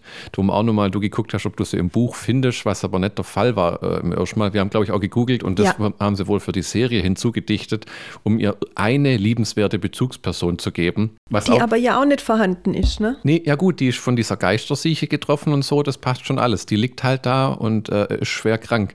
Lustigerweise, wenn ich so drüber nachdenke, hat aber sie zu der Nori eine innere, innigere Beziehung als überhaupt zu dem Lockwood und dem George, wo immer so getan wird, als wenn das schon die ältesten Freunde waren und die sich schon in der zweiten Folge in der ersten Folge haben sie sich kurz ankeift bei dem Vorstellungsgespräch. In der zweiten Folge will sie buchstäblich wieder davonlaufen. Ja. Und äh, ja, ich finde auch, wo sie heimkommt, Lucy ist so ein bisschen eine krantige, verbitterte schon fast. Wenn sie mit dem George redet, die ist so pissig und so sauer. So, du fragst mich gar nicht, wie es mir geht. Ich komme hier rein, du willst nur auch wissen, wo der Lockwood ist und so. Ich meine, der kennt ihn noch nicht lang. Da, da kommt irgendwie dieses Mädle, das frisch eingestellt wurde. Der sagt natürlich auch nicht, ja, was ist denn los? Wie geht's dir denn? Was ist denn passiert? Sondern, was ist los? Wo ist der Lockwood? Ne? Ja. Also die, die, der Umgangston zwischen den Kids ist sehr rau. Ja, wobei ich finde, äh, gerade in diesem ersten, in den ersten fünf Minuten sind es, glaube ich, werden sehr, sehr schön die Charaktere dieser drei äh, Hauptpersonen äh, um die es sich in dem Lockwood dreht, herausgearbeitet. Na, mhm. Da haben wir einmal diesen Archetypen Lockwood, ne, kernig, kräftig, hart im Nehmen. Häderle, der ist kräftig. Ähm, kräftig im Sinne vom geistig kräftig, ähm, der immer ähm, arrogant ist, ähm, der immer seinen Willen durchsetzen muss, äh, der das meint, er, er hat das Recht, alles so zu erledigen, wie er das möchte, nur weil es ihm gerade in den Kram passt. Hm. Das meine ich mit Archetypen. Klar ist er jetzt hm. nicht körperlich ja, der stimmt. Mensch schlechthin. Dann haben wir den Nerd, den George, der eben lieber seinen Kopf in die Bücher steckt, als zu arbeiten, der völlig ähm, abgedreht ist, ne, der da ein Arsenal von Waffen bei sich im Zimmer hat, aber eben vergisst dann die Hose anzuziehen, wenn es im Kampf gegen den Geist geht. Das war ist mir einfach hart. Ähm. Das war mir schon ein Buch zu daneben, weil das, das sagt er dann, Hosen sind für Waschlappen, wo ich mir denke, ah, Ja, gut, aber er wird halt al- als totaler Nerd dargestellt, der aber auch eben seinen Wert hat, der seinen Wert besitzt und den auch immer wieder äh, deutlich aufzeigt. Eben gerade, als er auch die Lucy am Küchentisch ein bisschen rund macht und sagt, du darfst Lockwood nicht immer nachgeben, sondern du musst ihm knallhart mal sagen, nö, hey, so läuft es nicht, sonst verliert er sich. Finde ich also sehr gut. Und dann die Lucy, die einer Gemeinschaft nachstrebt, die immer wieder Anschluss und Liebe eigentlich sucht, die aber nicht findet, nicht wirklich. Also die ist das totale Gegenteil und die verbindet dann diese beiden äh, Typen, was ihr sehr viel Kraft abverlangt. Es gibt eine Szene im Krankenhaus noch, wo die, während sie geht, irgendwie durch den Keller geht oder so. Ja. Und da werden wie äh, bei Inception diese endlos Träumenden, werden hier die Geistersiechenden, äh, die an der Geistersieche erkrankt sind, alle im Keller gehalten, wie so Zombies an, äh, äh, äh, nicht Beatmungsgeräten, an so E- ähm, EKGs. In ihren rum. Betten Ja, halt. in ihren Mhm. Betten. Also alle quasi runtergeschoben in eine Dunkelkammer, wo sie vor sich hin existieren. Das heißt, es gibt wie die Nori, ihre Freundin, eine ganze Menge von diesen Leuten. Richtig, ja.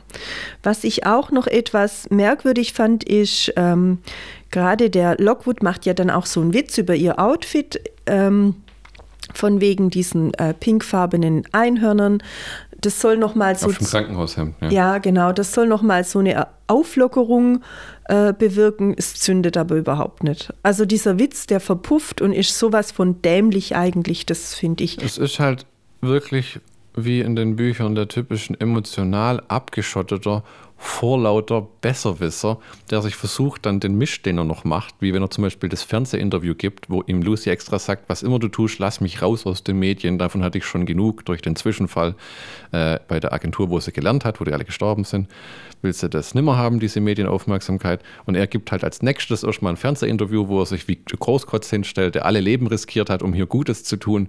Da erinnert sich aber in den Büchern auch nicht viel dran. Ich glaube, mal gibt es eine Einsicht, der ist einfach nur vorlaut, super arrogant, sieht man nachher auch in der Bibliothek, wo sie nachforschen und dann trifft, tritt dieser ähm, Quill Kipps auf, ein recht älterer Geisterjäger, wo man sagt, er hat die höchste Sterblichkeitsrate von allen Teamführern, wo sich die ähm, Leute, die genauso gut rote T-Shirts hinter ihm anhaben könnten, noch angucken, wie, oh, wir sind wohl die Nächsten.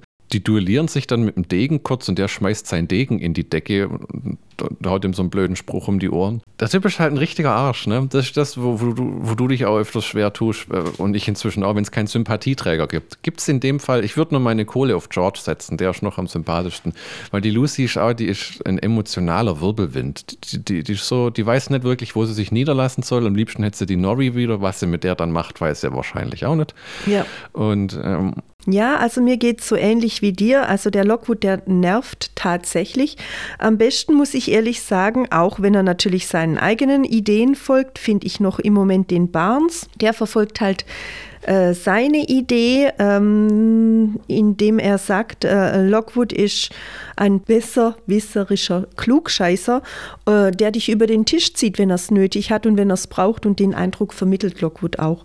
Also ähm, der Barnes versucht die Lucy ja zu warnen und sagt, pass auf, pass auf dich auf, vertrau ihm nicht gut und das finde ich eigentlich eine sehr, sehr schöne Aussage von dem Barnes. Natürlich auch auf seinem eigenen Hintergrund. Ne? Er möchte Hilfe von ihr, um diesen Hugo äh, zu, ja, zu, zu du überführen. Du musst ein bisschen erklären, Schatzle, wer ist der Hugo? Hugo Blake heißt er. Der Hugo Blake ist der ehemalige Freund von der Annabelle und ähm, im Augenblick ist er der Haupttatverdächtige. Also es geht ein bisschen weg von der Geisterjagd und es geht ein bisschen hin zu so einer kleinen Kriminalgeschichte. Ja? Und diese Kriminalgeschichte aufzulösen, die, äh, so hofft Lockwood, dass er dadurch eben seine 60.000 Pfund erreicht, sodass er seine ähm, Schulden bezahlen kann und seine Agentur retten kann. Ich fand es etwas merkwürdig, dass die diesen Typ, der die wohl vor 40 Jahren ermordet haben soll, kurz eingekastelt haben. Ah, sie haben ihn nicht eingekastelt, sie haben ihn zu einer Befragung vorgeladen und das ist ihr gutes Recht, das können sie machen. Er hat ja auch gesagt, es war trotzdem merkwürdig, dass die den mal kurz holen und dann da vor die Lucy setzen, nach dem Motto, so, nimm mal Kontakt auf zu dem Geist und äh, sag uns dann, was die zu ihm zu sagen hat, als wenn er, als wenn sie einen Telefonanruf tätigt, obwohl sie wissen, dass es so nicht geht. Ich habe mir schon gedacht, ob das eine Inszenierung war, damit sie, weil nachher wird ja bei Lockwood zu Hause eingebrochen, damit sie äh, gucken können, ob sie den Ring kriegen. Ja. Ob die da alle unter einer Decke stecken quasi, weil das war natürlich perfekt, weil alle aus dem Haus sind dann, bis auf den George, der kein großes Hindernis darstellt. ja. Wo dann noch herauskommt, ähm, dass sie den Ring um den Hals trägt. Mhm, mhm. Äh, so Frodo-mäßig. ja. Wo man dann aber auch sagen muss, beim zweiten Mal angucken, ist mir dann irsch gekommen. Deswegen hat sie, sobald sie den Typ sieht, durch diesen verspiegelten, durch das verspiegelte Fenster das Gefühl, sie wird wieder erwürgt, weil der Ring natürlich wieder um ihren Hals in diesem Medaillon ähm, diese Szene wieder nachspielt. Weil sie erlebt ja dadurch, dass sie den Ring von dieser toten Annabelle an sich genommen hat, immer wieder so Szenen aus der ihrem Leben. Ne? Wie Ja. sie auf der Bühne unter, der Bad, äh, und, unter Wasser gedrückt wurde, äh, wie, sie, ähm, äh, wie sie erwürgt wurde, während sie ihm seine Liebe äh, ihre Liebe gestanden hat. Ja, also das war ganz gut und auch nochmal gesagt, diese Kampfsequenz, die wieder kam im Hause von Lockwood, ähm, wo die Annabelle im Traum diesen Ring verliert, fallen lässt und dann eben die Annabelle wieder, die Annabelle Ward äh, wieder auftaucht und die drei dann angreift. Ähm, da waren ganz gute Kampfszenen mit drin. Ähm, das fand ich gut gemacht, geschickt gemacht. Aber insgesamt muss ich einfach wieder ehrlich sagen, fehlen mir potenziell mehr Geister in dieser Geschichte. Es ist das Batman-Prinzip. Batman rettet in den Filmen immer sofort die Welt und ganz Gotham und alles geht den Bach runter. Äh, während er in den Comics einfach mal Taschenräuber und Mordfälle aufklärt, wie so ein Detective. Ja. Und das ist hier auch so. Man springt, man überspringt alle kleineren Sachen. Das ist auch das, was du vorher gesagt hast. Äh, ähm, sie kriegen sofort einen Riesenfall, wo ein Haus, das niemand mehr betritt. Ja, das, ist wie, das ist ja völliger Nonsens. Also die fängst ja klein an mit irgendwelchen, keine Ahnung, spukt in irgendeiner Gartenhütte oder irgendwas, ne? Und nicht sofort hier, keiner betritt das Haus mehr, also so- sowas Großes. Ja, Und ja. äh, vor allem, weil die nach außen hin auch noch gar keine Erfahrung haben. Das heißt, es macht gar keinen Grund, warum sich die Frau für ihr Haus die kleinste, unbekannteste Agentur holt, die nicht mal Erwachsenenbetreuer hat, weil sie billig sind? Keine Ahnung. George, Voraussichtlich, ja. Mhm. George- George erwähnt ja auch, sie kommen gerade so über die Runden und Lucy äh, empfiehlt ja, dass er sein Haus verpfändet. Ja. Wo, wo dann George meint, das hat er schon gemacht, um die Agentur zu gründen. Das heißt, seine Eltern, die ja in den Büchern, glaube ich, verstorben sind, Ja. äh, und er sagt ja in der Serie, das Einzige, was von seinen Eltern blieben, ist das Mhm. Haus. Die leben quasi von diesem verpfändeten Geld von dem Haus. Das heißt, nicht nur schuldet er 60.000 Pfund für die Hütte, die sie niedergebrannt haben, er muss auch nur diesen Kredit zurückzahlen und jedes Brötchen, jede Tasse Tee, jeder Keks ist quasi schuldenfinanziert. Also Genau, es kommt ja auch äh, unter anderem daher, er verbraucht ja auch Materialien. Gut, er verbraucht jetzt nicht den Degen, er verbraucht jetzt nicht die Eisenkette, aber Holzspäne und, und diese äh, äh, ähm, Magnesiumfackeln und alles, was sie da werfen, um die Geister erstmal von sich fernzuhalten, bis sie eben die sogenannte Quelle finden. Das, äh, das verursacht auch Kosten. Das muss alles reingewirtschaftet werden. Und mit kleineren Aufträgen äh, geht es. Man hält sich gerade so über Wasser, aber wirklich die wirklich lukrativen Dinge, die erhalten dann eben die großen äh, Firmen. Ich will langsam mal erklärt haben, wer, was das mit sich auf sich hat, mit den Typen und mit den Eisenspänen und so. Jetzt muss mal einer kommen und einen gescheiten Lehrgang geben, weil das nervt, dass man das alles nur so an der Oberfläche hin und her haucht. So hast du die Ketten mitgebracht, ja, aber für was sind die überhaupt? Und Typ 3, Typ 2 und dieses Ganze, die werden ja, äh, die fahren weg. Oh, ich weiß nicht mal, wo sie wegfahren. Ist das von der Polizeistation oder so? Die sitzen im Taxi. Ja, ja, ja, sie fahren weg von der Befragung von den Ja. Barnes. Wo, wo dann der, der Lockwood ja mitkommt Mhm. und dann sagt, wird Lucy wieder patzig und meint, ich brauche niemanden, der auf mich aufpasst und so. Genau. Der Barnes sagt dann auch, der Lucy, der Lockwood, das hat dir gefallen, ist ein Scharlatan, der Ja. macht, was er will und gefährdet damit viele Leute. Und das ist tatsächlich so. Also äh, der Mann denkt nicht, also der, der Junge denkt nicht sonderlich weit. Ja. Ich will kurz vorspringen, wegen diesem nicht erklärt. Äh, die, das Taxi, die Diskussion, reden wir gleich noch von, aber dann äh, zündet er am Ende der Diskussion eine Fackel Mhm. und dann sagt er, es kommen, was hat er gesagt? Ähm, Fünf Schatten und drei Schleicher. wieder Begriffe, die den Leuten nie erklärt worden sind. Also du musst dir irgendwas einfallen lassen, wie du das den Menschen auch vermittelst. Vielleicht, ich hoffe echt, das kommt noch, weil wenn sie das bis zum Ende so durchziehen, dass sie das erwähnen und was ist ein Schatten, was ist ein Schleicher, das hat wieder was mit den Geistertypen zu tun. Ja, da musst du halt mal so, wie man im Englischen sagt, so ein Exposition-Dump machen, wo du den Leuten jetzt einfach sagst, wenn das der George macht, pass auf, Lucy, damit wir auf, der, auf dem gleichen Stand sind. Es gibt Typ 1, Typ 2, Typ 3. Ja, Ja, Schatten, Schleicher, die können dich gefährden, die können dich überhaupt nicht anfassen. Irgendwie sowas. Das, das finde ich nur ein bisschen. Also da muss ich sagen, da äh, stehe ich voll und ganz auf deiner Seite, glaube aber, dass diese Worte, diese Begriffe mhm. niemals aufgeklärt werden. Ich fand es auch unglaublich schade. Ne? Sie stehen auf einem Riesenplatz, es ja. wird eine Fackel gezündet, dann kommt eine Ausblendung, also man geht in die... In die ähm du siehst die Geister nicht, meinst du? Richtig. Man hätte also, ein bisschen wenigstens unscharf aus der Entfernung kommen lassen oder was, weil viel richtig. Grusel war in der Folge nicht. Nee, äh, nee. Und äh, ich glaube aber eher, es bleibt bei diesem einen Kampf, dass du die Annabelle Ward immer wieder siehst, immer ja. wieder siehst, immer wieder siehst in verschiedenen äh, Sequenzen, aber dass du nie irgendeinen anderen Geist siehst. Das war in der Folge 1, da hast du wenigstens mal so huschende Gestalten gesehen oder sowas, was ja dann Freude und Spaß an mehr hat. Und ich habe mir das ähm, heute Morgen auch nochmal überlegt und habe mir eben auch beim Spazierengehen mit dem Hund überlegt, eigentlich sehe ich einen Film.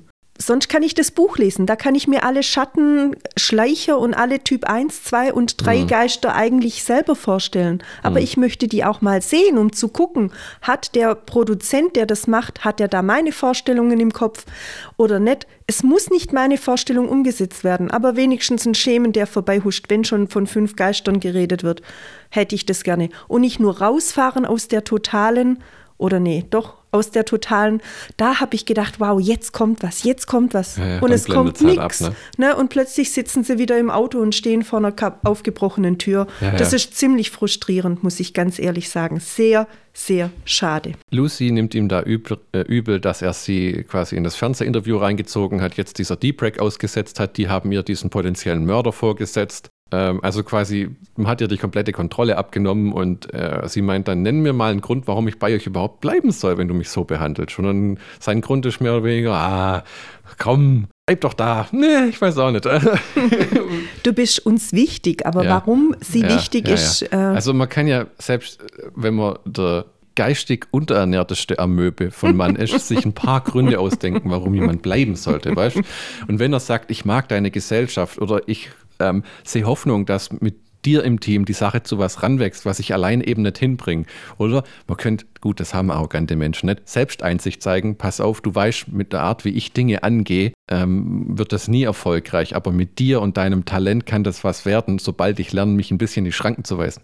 Nicht unbedingt das Charaktermerkmal eines arroganten Menschen, dass er dann Nein. sagt, und sie bleibt dann auch mehr oder weniger einfach, weil er sie anstarrt und weil es im Drehbuch steht. ich habe ja. hab hier noch einen Artikel tatsächlich. Gut, hm? gut, vielleicht auch, weil sie tatsächlich gar nicht weiß, wo soll sie denn hingehen. Sie weiß tatsächlich nicht, wo sie, also, sie Im Krankenhaus sagt sie ja, äh, äh, sie kriegt auch, äh, kriegt sie gesagt, ihre Mutter wollte nicht mal wissen, wo sie ist. Von Richtig. der Krankenschwester. Gut, das wird wahrscheinlich noch vermittelt vom Inhalt, aber dass sie ihrer Mutter egal ist, wissen wir schon aus der ersten Folge. Das haben sie da schon gut, gut hingekriegt. Und später in, äh, sagt der Inspektor Barnes, ich hoffe, es ist der Inspektor Barnes. Ja. Ja. Ähm, sagt ihr auch, äh, hier ist ein Ticket, mit dem du direkt heimfahren kannst. Mhm. Geh, solange du noch kannst. Mhm. Ne? Und sie sagt, nein, es gibt nichts mehr dort für sie. Also, Richtig, das ja. ist halt das, alle Agenturen haben sie abgelehnt. Lockwood war der letzte Zuflucht. Sie ist dann nicht unbedingt aus freien Stücken. Nein, nein. Wobei man immer wieder sagen muss, sie ist da auch nicht ganz so schlecht aufgehoben, ja. Also. Mhm. Ich habe hier einen Artikel von äh, Louis Griffin äh, von radiotimes.com. Äh, die Überschrift heißt, der Schöpfer von Lockwood Co. erklärt die größten Änderungen gegenüber dem Buch. Äh, wenn wir über das Geld geredet haben mit dem Szenario von viktorianisch wurde in modern versetzt, wobei man bewusst Handys und den ganzen Digitalscheiß weglässt. Das finde ich auch eine gute Entscheidung. Weil Andererseits wird eine, eine Tonkassette eingespielt. Eine äh, NC-Kassette, ja. Wer kennt erstens, welche Jugendlichen kennen das heute noch? Ja, ne? das war. Und zweitens, wofür? Ich mein, sie hätte auch einen Brief hätte, schreiben können, den hat, hätte die Mama auch vorlesen können. Also, ja, ich, ne? ich hätte es auch clever gefunden, wenn die Kids dann in dem Umfang äh, vielleicht Funkgeräte getragen hätten, weißt du, wenn sie im Haus sind. Und wenn es bloß Kinderfunkgeräte wären. Ja, oder ja. recht intelligent, wenn man miteinander reden kann und sich nicht über die Räume hinweg anschreit. Aber ja. gut, es sind ja auch Kinder, weil es Kinder sind und nicht, weil sie alles komplett durch tun wir Erwachsenen ja auch. Ja, wir müssen aufpassen, es sind keine Kinder, es sind Jugendliche. Jugendliche, genau. genau. Mhm. Heranwachsende Erwachsene. Ja. Autor und Regisseur arbeiten mit dem Autor der Bücher eng zusammen. Ähm, Netflix nimmt uns mit der neuen Fantasy-Serie Lockwood und Co. mit auf die Geisterjagd und Fans der Erfolgsbücher werden gespannt sein, wie sich die Show entwickeln wird. Ja, das ist äh, in der Tat. Basierend auf den Romanen von Jonathan Stroud und mit Bridgertons Ruby Stokes, Lucy Carlyle, neben Cameron Chapman, Anthony Lockwood und oh je, Ali Hachi Hashmati, George Karim, Volk Lockwood und Co. Drei Teenager, die in London ein Startup, eine Startup-Agentur für Geisterjäger leiten. Autor und Regisseur. Jetzt geht mein Handy auf und erklärt mir, wie man Bananenbrot backt. Macht zu. Autor und Regisseur Joe Cornish war bestrebt, die Serie der Bücher so treu wie möglich zu halten, gab jedoch zu, dass einige Änderungen vorgenommen werden mussten, darunter eine riesige Kampfszene, die es nicht in den Schnitt geschafft hat. Er sagte gegenüber radiotimes.com, an Anfang von Buch 2 gibt es eine große Sequenz, in der George und Lockwood losgehen und auf einem gemeinsamen Gelände Geister gegen Geister kämpfen und von Kips Crew geschlagen werden. Es waren äh, es war ein massives Set, das die Geschichte nicht wirklich vorangebracht hat und wir hatten weder Zeit noch Geld dafür. Abgesehen davon hatten wir ähm, ein anderes großes Set in den Büchern, das es zu bauen galt, aber dazu wollte er nichts sagen. Ähm, stattdessen kommen die Charaktere herein und reden darüber. Es wäre schön, eine Serie mit 20 Folgen und 20 Millionen Pfund pro Folge gehabt zu haben. Dann hätten wir das alles machen können. Also das heißt, die, zehn, äh, die acht Folgen waren nicht hundertprozentig freiwillig und 20 Millionen Pfund pro Folge ist aber auch wenig gierig, oder? Also, also das kann ich wenn, nicht verstehen. Wenn eine Game das of Thrones Folge, hat man damals gesagt, hat pro Episode irgendwie drei bis fünf Millionen gekostet. Ich kann die Zahlen nicht untermauern. Das war wahrscheinlich auch noch in den ersten Staffeln, bis das riesen erfolgreich war. Aber die Qualität hat sich ja immer gehalten eigentlich. Ja, also ich muss ehrlich sagen, äh, man braucht kein Riesenbudget, um mhm. gute Filme zu machen, sondern man braucht halt ein bisschen Verstand. Was, was die, äh, den Produktionswert angeht, sieht man wirklich nicht viel Geld auf sozusagen der Heimleinwand, ne, dem Nein. Fernseher, weil es ist hm, Kostüme in Ordnung, Set, ja. Sets in Ordnung, aber es ist auch nicht viel. Es wird durch, man spart sich auch viel, indem man einen Großteil in der Dunkelheit hält. Ja. Ist dir aufgefallen, dass als sie nochmal gegen den Annabelle-Geist kämpfen, am Anfang im Lockwood-Haus, weil der mit dem Ring den gefolgt ist, ja. ziehen sie die äh, Fenster auf und dann verschwindet der Geist. Und dann fliegt ja dieser Stuhl einmal quer ja. durch die äh, Wohnung. Der schöne Stuhl. Das heißt, Tages Tageslicht schadet den Geistern. Richtig, Deswegen ja. die Sperrstunde nachts. Ne? Es hätte einfach mal paar Shots gut getan, wo man Geister sieht, die nachts durch die Stadt wandeln und einer guckt vielleicht zum Fenster raus oder so, eins von den Kindern. Irgendwas, das ist, mir ist die Skala zu klein. In den Büchern ist das eine gigantische Welt mit so vielen Details und Dingen und hier ist momentan halt echt irgendwie du weißt schon nicht wirklich, was die anderen Agenturen machen. Das muss ja nicht alles Geld kosten, sondern dass einfach die Quip Quips, äh, Quill, Quill, genau, Quill Kip. Äh, mit seinen Leuten in ein anderes Haus gehen über der Straße, während du in dieses Annabelle-Haus gehst, ja, und dann schreien sie sich zu viel Glück, brennt gleich die ganze Hütte nieder. Weißt du, so, die Schauspieler sind ja da und alles, aber ja.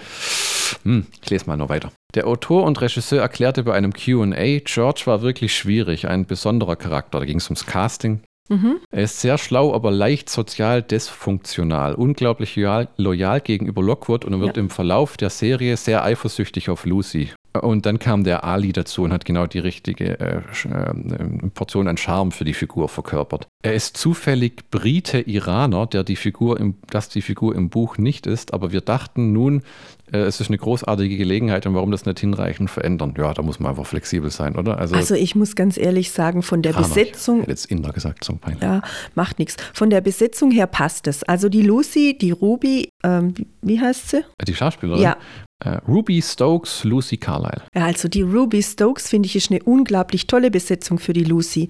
Die hat einfach eine, äh, eine, eine, Mimik, die von dieser weichlichen, weinerlichen Art unglaublich toll überschwenken kann in Sekundenschnelle auf diese harte Lucy, die dann angepisst ist, wie das du sagst, nervig dran, und, ja.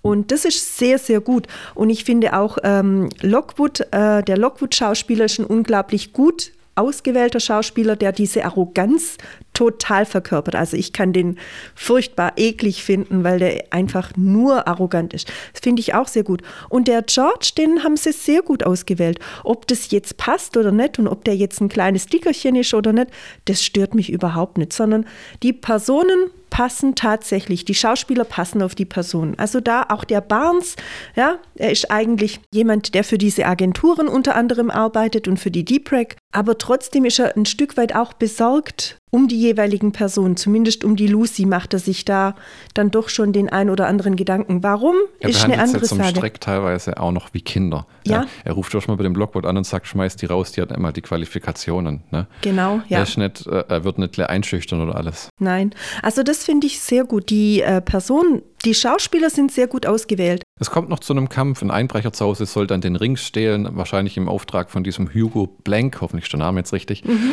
ähm, weil der wohl sich daran erinnert hat, dass er sie damals mit dem Ring eingemauert hat, was quasi wie ein Schuldeingeständnis ist. Also es ist schon interessant, aber man muss wirklich gucken, es muss ein bisschen mehr passieren und wir können uns nicht die ganze erste Staffel mit der Annabelle beschäftigen, weil im Buch lösen die teilweise Fälle innerhalb von Kapiteln, die dann später noch ähm, Auswirkungen auf die Story haben, manche aber auch nicht. Also es ist nur, manchmal ist es einfach auch nur Brötchenarbeit. Ne? Mhm, mh. Es ist, es ist äh, der Kampf mit dem Degen, mit dem Einbrecher war aber. Oh, ja, das geht so auf. mäßig Ja, ja, fand ich auch. Das geht so oft auf so alte ähm, äh, äh, Musketierkämpfe zurück, äh, finde ich ein bisschen lächerlich. Also ich hätte es gut gefunden, ja. wenn der dann gesehen hätte, die kommen wieder zurück und hätte sich dann durchs Fenster verpieselt. Das wäre für mich völlig ausreichend gewesen. Diesen Kampf wiederum durch einmal durch das dunkle Haus, durch den dunklen Gang. Also das Vielleicht sollte das die Vereinigung der Dreien wieder zeigen, wieder symbolisieren. Aber ich fand es unnötig und eigentlich lächerlich. Und ehrlich gesagt fand ich auch diese Szene, als Lucy so angepisst ist, weil sie von Lockwood gerade mal wieder rund gemacht wird und von George. Und als sie dann in den Keller geht und da Lara Croft-mäßig ihre oh, Klinge ja. schwingt, das, also da das war wirklich primitiv gemacht, Entschuldigung. Da habe ich mir auch gedacht, die haben gesagt, die haben das Haus verpfändet, um die Agentur zu gründen. Und dann haben sie im Keller ein Druckluft-Nebelsystem gebaut oder was das ist wo man Degenkämpfe übt. Äh, ja, das war wirklich so, so, die reagiert sich jetzt ab im Keller. Das ist, das war dämlich. Also ein Boxsack hätte mehr getan, als in der Luft ja, rumzufuchteln. Gen genau, genau. Das wollte ich damit sagen. Das hätte ich nämlich auch ganz gut gefunden. Das muss ich ehrlich sagen. Dieses, dieses Pseudo-Kämpfen, äh, es war weder sonderlich schick noch sonderlich äh, kapriziös. Oh, Hugo Black heißt der Mann wohl. Hugo Blake habe ich, Blake? Ah, Blake, hab ich ja. mir aufgeschrieben. Ja, das ist, ist aber auch kein einfach umzusetzendes Buch, ohne dass es lächerlich wirkt. Ne? Kinder mit Degen, die schon teilweise größer aussehen in deren Händen als die Kinder. Ja, aber diese Degen spielen eigentlich im realen Leben, so habe ich das immer im Buch verstanden, gar keine Rolle. Also ich wundere mich auch, warum die da immer mit diesen Degen rumlaufen am helllichten Tag. Mhm. Äh, soweit ich weiß, werden die denen nach ihren Aufträgen wieder abgenommen, nach ihren äh, Missionen das sind wieder ihre abgenommen. Eigenen. Das haben wir erklärt in Folge 1, die kriegen ab Stufe 3 ihre eigenen Degen und ihre eigene Bibel. Ja, aber warum nehme ich die mit, wenn ich in die Bücherei gehe? Tagsüber, wenn keine Geister unterwegs sind. Ja, ja genau. Ja, ja. Aber genau das sind diese Wissenslücken. Ne? Niemand weiß, dass tagsüber keine Geister unterwegs genau, sind. wenn du es den Leuten nicht erklärst, können sie sich nicht beschweren. Nee, genau. Es bleibt spannend mit Folge 3. Spannend im Sinne von, wir sind gespannt, wie es weitergeht. Momentan sind wir gemischter Gefühle. Ja, ähm, es könnte sein, dass die nächste Folge, die für mich persönlich die letzte ist. Wir wollen mehr Tempo, wir wollen mehr Geister, wir wollen ein bisschen mehr erklärt haben und bitte, wir wollen nicht die ganze erste Staffel mit der Annabelle verbringen äh, macht da Hand und Fuß dran und bringt das zu Ende. Und jetzt nicht bitte in der nächsten Folge, wir brechen jetzt in Hugo Blanks Haus ein und, und wollen da irgendwas klauen, weil den Ring hat sie ja behalten, denn der Dieb konnte lediglich eine Kopie oder irgendwas stehlen. Ich weiß gar nicht, ob der was hat, weil diese Schatulle, Nein. wo sie ihn aufbewahrt haben, die war leer, weil sie hat das Ding ja um den Hals. Und das stand, das haben sie dann am Ende hingedreht, wie, oh meine Güte, du hast den Ring, das kann ja nicht sein. Gott verdammtes Ende. Wobei ich das jetzt auch vielleicht nochmal ganz kurz sagen muss, warum verpacken die den Ring in ein Medaillon. Und eigentlich ist es nur das Medaillon, das er ihr geschenkt hat. Es ist kein Ring, den er ihr geschenkt hat. Ich habe nämlich gestern im Buch nochmal nachgeblättert und er schenkt ihr ein Medaillon und keinen Ring. Hm. Ja, deshalb ist das, voll, Änderung, ne? deshalb so ist das Quatsch. vollkommen bescheuert, diesen Ring in dieses Medaillon. Außerdem mal ganz ehrlich, jede Frau, die schon mal ein Medaillon gekauft oder um den Hals gehängt bekommen hat, geschenkt bekommen hat, weiß, dass ein Ring, den man am Finger trägt, nicht in ein Medaillon passt. Nicht in ein normales Medaillon passt, sondern da hast du dann schon einen Riesenklunker am Hals und das ist etwas merkwürdig. Was ich auch noch schade finde, Entschuldigung, wenn nur ich dich da nochmal unterbreche, nein, nein, nein. was mir auch eingefallen ist, es wird gesagt, sie wollen diesen Ring vernichten, ja? Und genau das ist ja eigentlich auch wiederum wieder nicht erklärt. Ja, diese Geister, man wirft über die, manchmal sind die Skelette die hm. Quelle der Ursache, warum die wieder zurückkommen, beispielsweise bei Unfällen und anderen Sachen. Hm. Bei Morden oder so muss man dann bestimmte Gegenstände finden, wie eben dieses Amulett. Die teilweise Ring. gar nicht mal in der Nähe sein. So das, Ich glaube, einmal ging es um einen Dolch oder irgendwas. Ne? Ja, genau.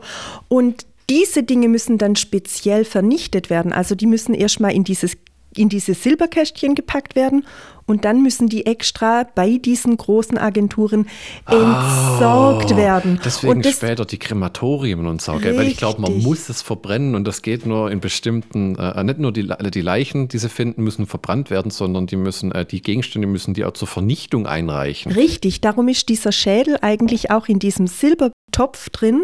Und der hätte eigentlich nämlich auch vernichtet werden müssen, wenn der George den nicht mitgenommen hätte. Und diese Kette, die die Lucy jetzt ständig um den Hals trägt, ne, so wie bei Harry Potter. Ähm, Hm. Herr die- Herr, Harry Potter.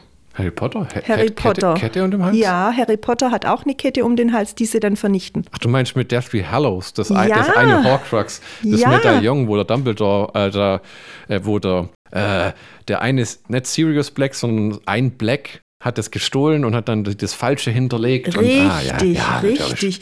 Na, da hat auch ein, äh, und auch das muss vernichtet werden über diese Silberstruhe, damit es eben kein, damit die Geister nicht wieder aufploppen, müssen die dann vernichtet werden. Sehr schade, dass sowas halt alles nicht erklärt wird. Ja, mit dem, mit dem Ring und dem Medaillon hat man sich ein bisschen was verrannt, was nicht hätte sein müssen. Vielleicht war das so ein filmisches Ding mit, äh, Sie äh, kann man halt kann den, den- Ring besser darstellen als ein Ja, Medaillon. ja und, aber warum packt man den Ring in das Medaillon? Also das ist mh, ja. gut, okay, ist halt etwas, was einer Frau auffällt oder Äh, weil ja, sie gerade mal piefig ist, aber okay. oh, nee. So, äh, wir schw- schwingen uns vor den Fernseher Ja. und äh, ziehen uns die dritte Folge rein. Und dann hat sich das erstmal mit unserer ersten Logboat-Folge erübrigt. Und wir werden dann auch urteilen, ob wir das Ganze weiterschauen oder ob wir erstmal genug haben. Genau. Wir würden uns übrigens freuen, wenn ihr kommentiert, äh, ob ihr unserer gleichen Meinung seid. Ihr dürft natürlich auch sagen, ich finde das alles Quatsch, was ihr da sagt.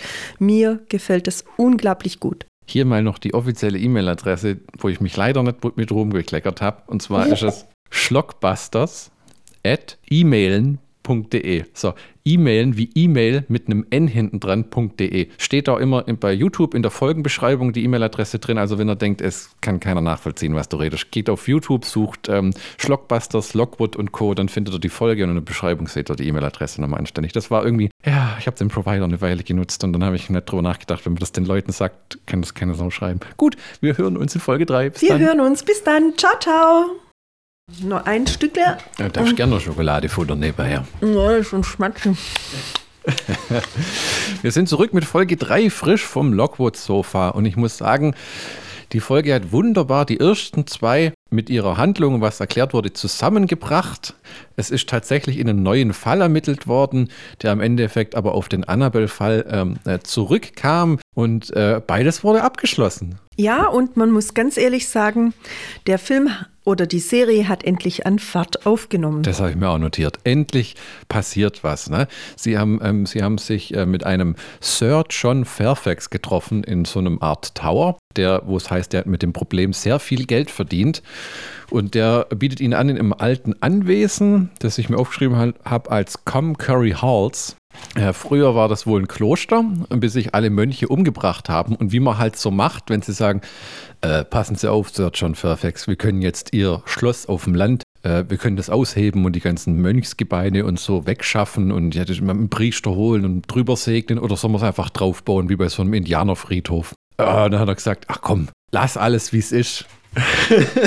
Ja, meistens hat man das ja tatsächlich gemacht. Man hat die Grundmauern genommen und hat dann eben obendrauf die Oh. neuen Mauern gesetzt und hat sich dann die neue Räume ausgestattet. Man hat das quasi Ist- als Keller genutzt oder als, als, als Fundament. Als Fundament, genau. Ah, einen weil sonst. Ja, sonst musste, hätte man ja die ganzen äh, Grundmauern abtragen müssen. Und Trinkender Hund? Aki will auch mitmachen. Genau, Sagen ihr zwei Wurstels mit euren komischen Stäbchen, die ihr reinredet die ganze Zeit. wir wursteln überhaupt nicht. Das ist eine Unverschämtheit. So, schnatter, schnatter.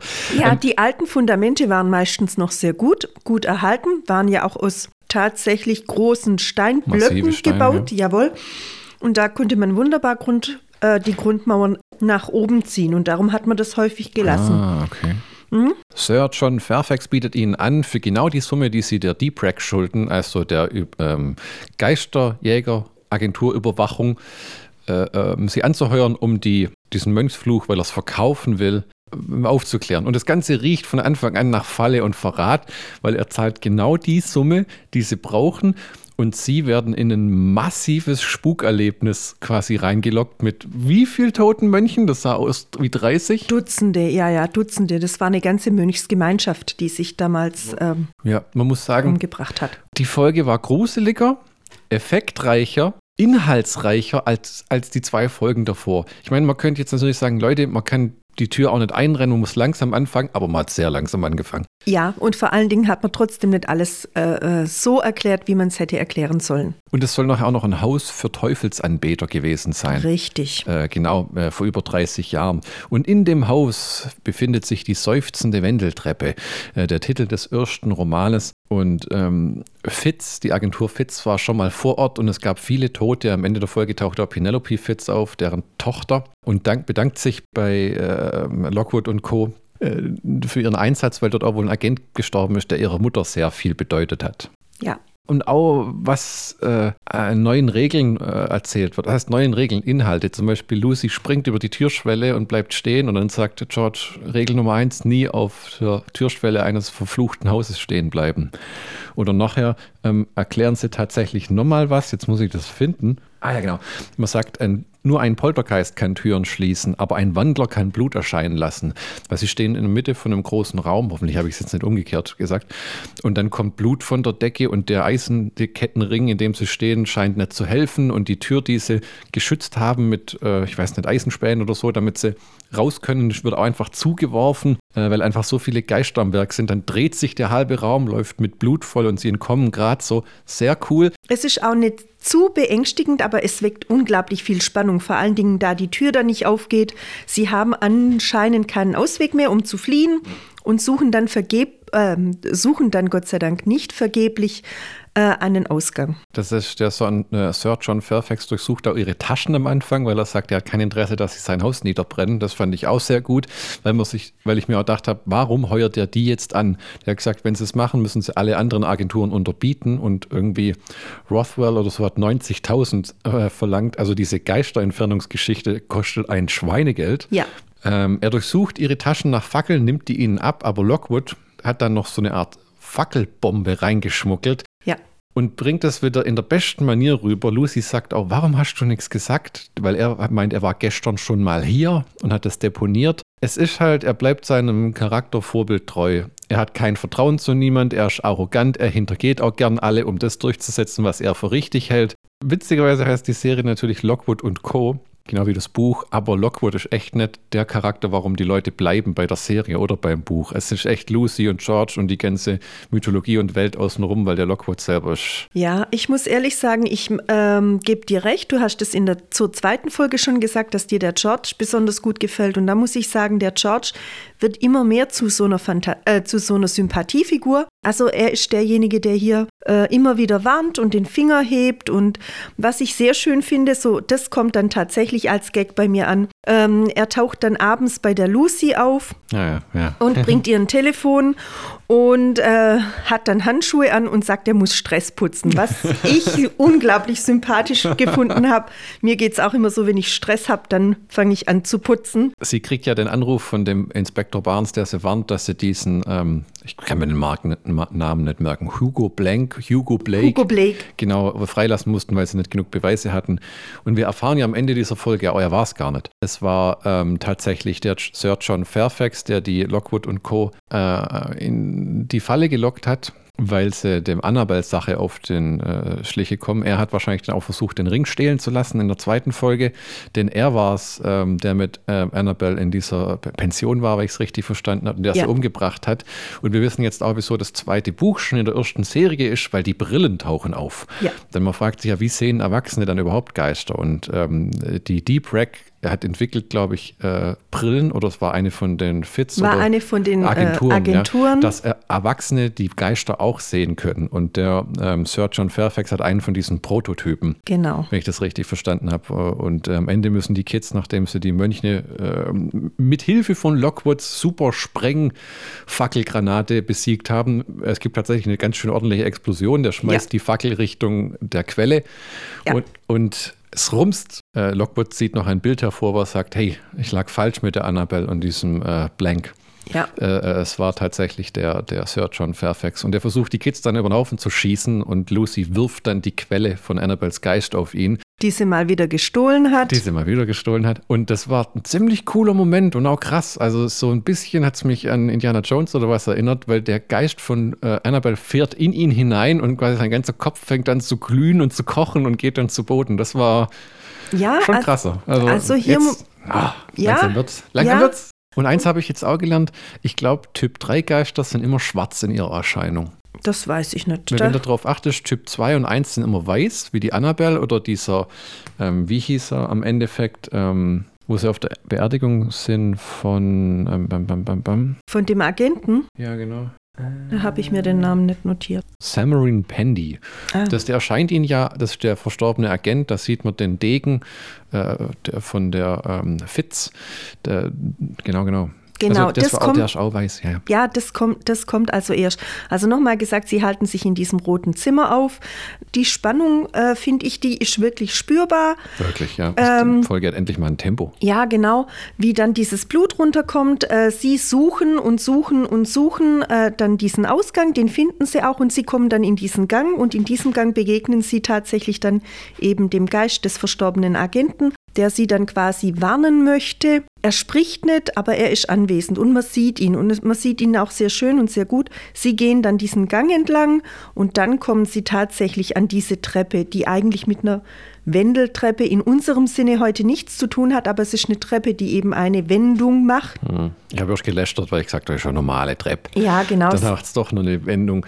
Aber man muss auch sagen, das waren zwei verschiedene Sets. Die Treppe, die am Anfang hat mit der Treppe am Ende nichts zu tun Nein, gehabt. nein. Also es hat angefangen mit einer Betontreppe und dann war es plötzlich eine Holzwendeltreppe am Richtig. Endeffekt. Und dieser George sagt dann gleich genau, das ist der richtige äh, Zugang.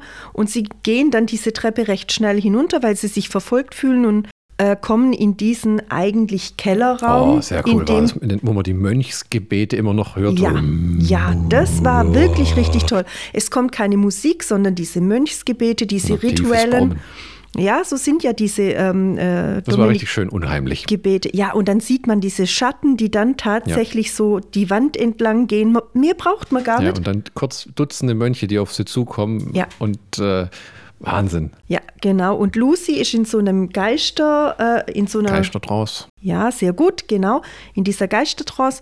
Und in dieser Geistertrance äh, geht sie schrittchenweise immer mehr auf einen Brunnen zu und will dann dort reinspringen. Da wird sie allerdings dann gerettet. Und äh, sie weiß dann, okay, da unten liegen die Quellen. Und dann kommt eben die Aktion, die du, Florian, vorher schon beschrieben hast. Ja, der Lockwood wirft seine ähm, Flammenfackel dort hinunter. Fackelgranate. Was Ja. das also. Ja, aber sie ist sehr eindrucksvoll und dann kommt diese große Explosion und die Geister verschwinden. Also es ist wirklich, wirklich eine sehr spannende, äh, aber nicht überfrachtete Folge. Äh, Folge. Wirklich ganz toll gemacht, finde ich gut. Unsere Wünsche wurden erhöht, Ja. erhört. Sie haben einen anderen Fall angenommen. Sie haben tatsächlich einen Annabelle-Fall aufgeklärt. Ja. Die Brille kommt mit rein, das nimmt an Tempo auf. Ähm, es war tatsächlich gruselig. Ja. Mhm. Lockwood ist immer nur ein Seppel, aber dieses Mal hat er tatsächlich mit der Granate was richtig gemacht. Auch wenn er einfach sagen hätte können, Leute, ich gehe heute hin und depon äh, deponiere das geschwind, weil der wird uns das morgen gleich abnehmen. Was sollen denn die anderen sagen? Nee, lasst es bleiben, sondern, ah ja, gut, macht es.